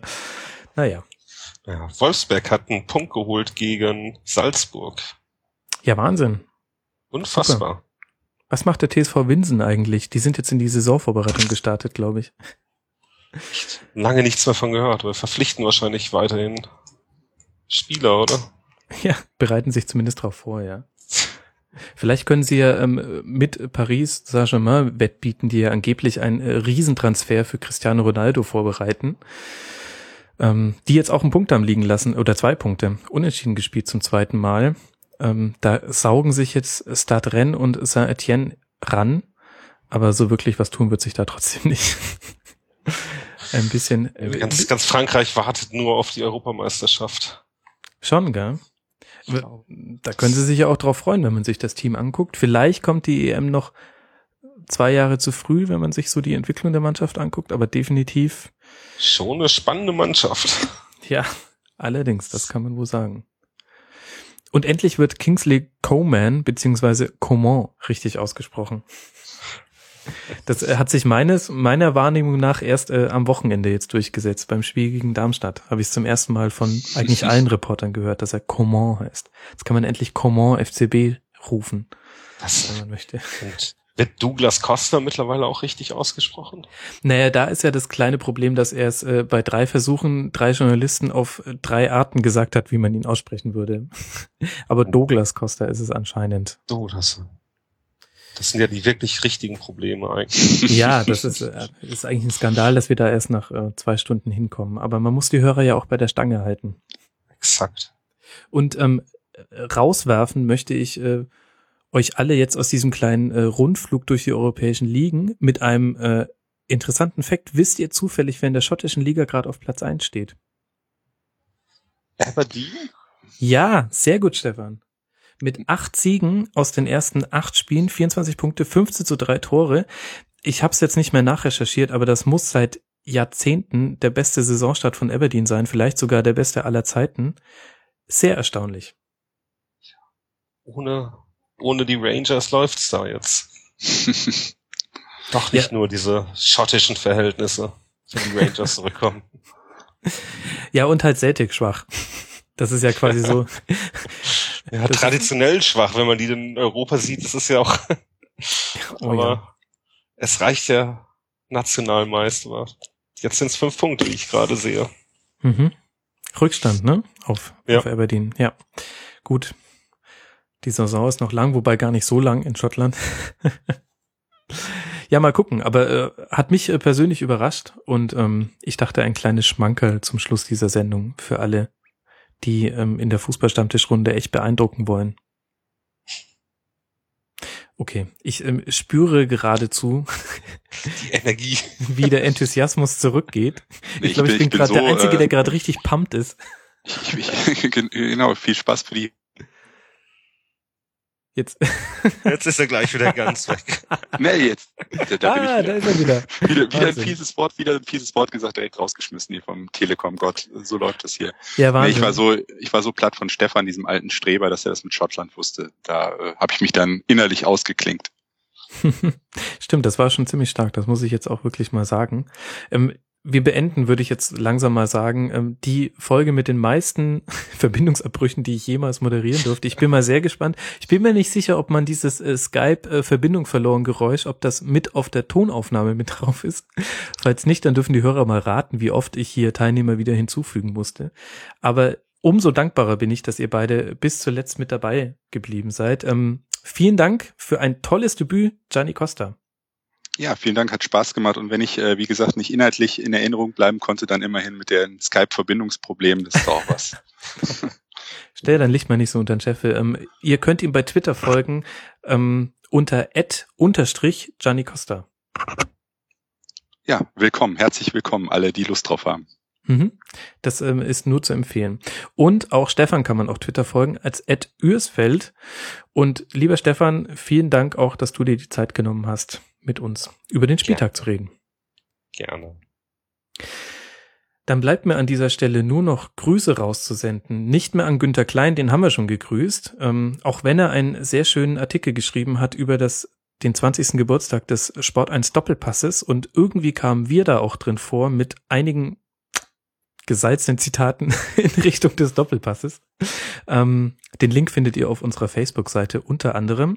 Und wir grüßen, weil wir ja immer andere Podcasts grüßen am letzten, am den letzten Minuten unseres Podcasts. Wir grüßen diesmal reingemacht, den tollen Podcast von Ed der Hobs und Broxy, Fußballexperte Broxy, die uns wahnsinnig nett empfohlen haben in den letzten Folgen. Ähm, Gänsehautmomente für jemanden wie mich, der Reingemacht schon länger hört. Und ich kann auch nur empfehlen, hört euch Reingemacht an. Toller Podcast. Vielleicht werden wir die Jungs auch mal hierher einladen. Und wenn euch noch andere Podcasts interessieren, dann geht auf rasenfunk.de slash podroll. Da findet ihr alle deutschsprachigen und auch ausländischsprachigen Fußballpodcasts, die es so gibt. Und dann danke an alle Hörer, die mitgemacht haben bei der Sendungsplanung unter mitmachen.rasenfunk.de. Das könnt ihr auch für den nächsten Spieltag tun. Wir werden aufnehmen am Donnerstagvormittag.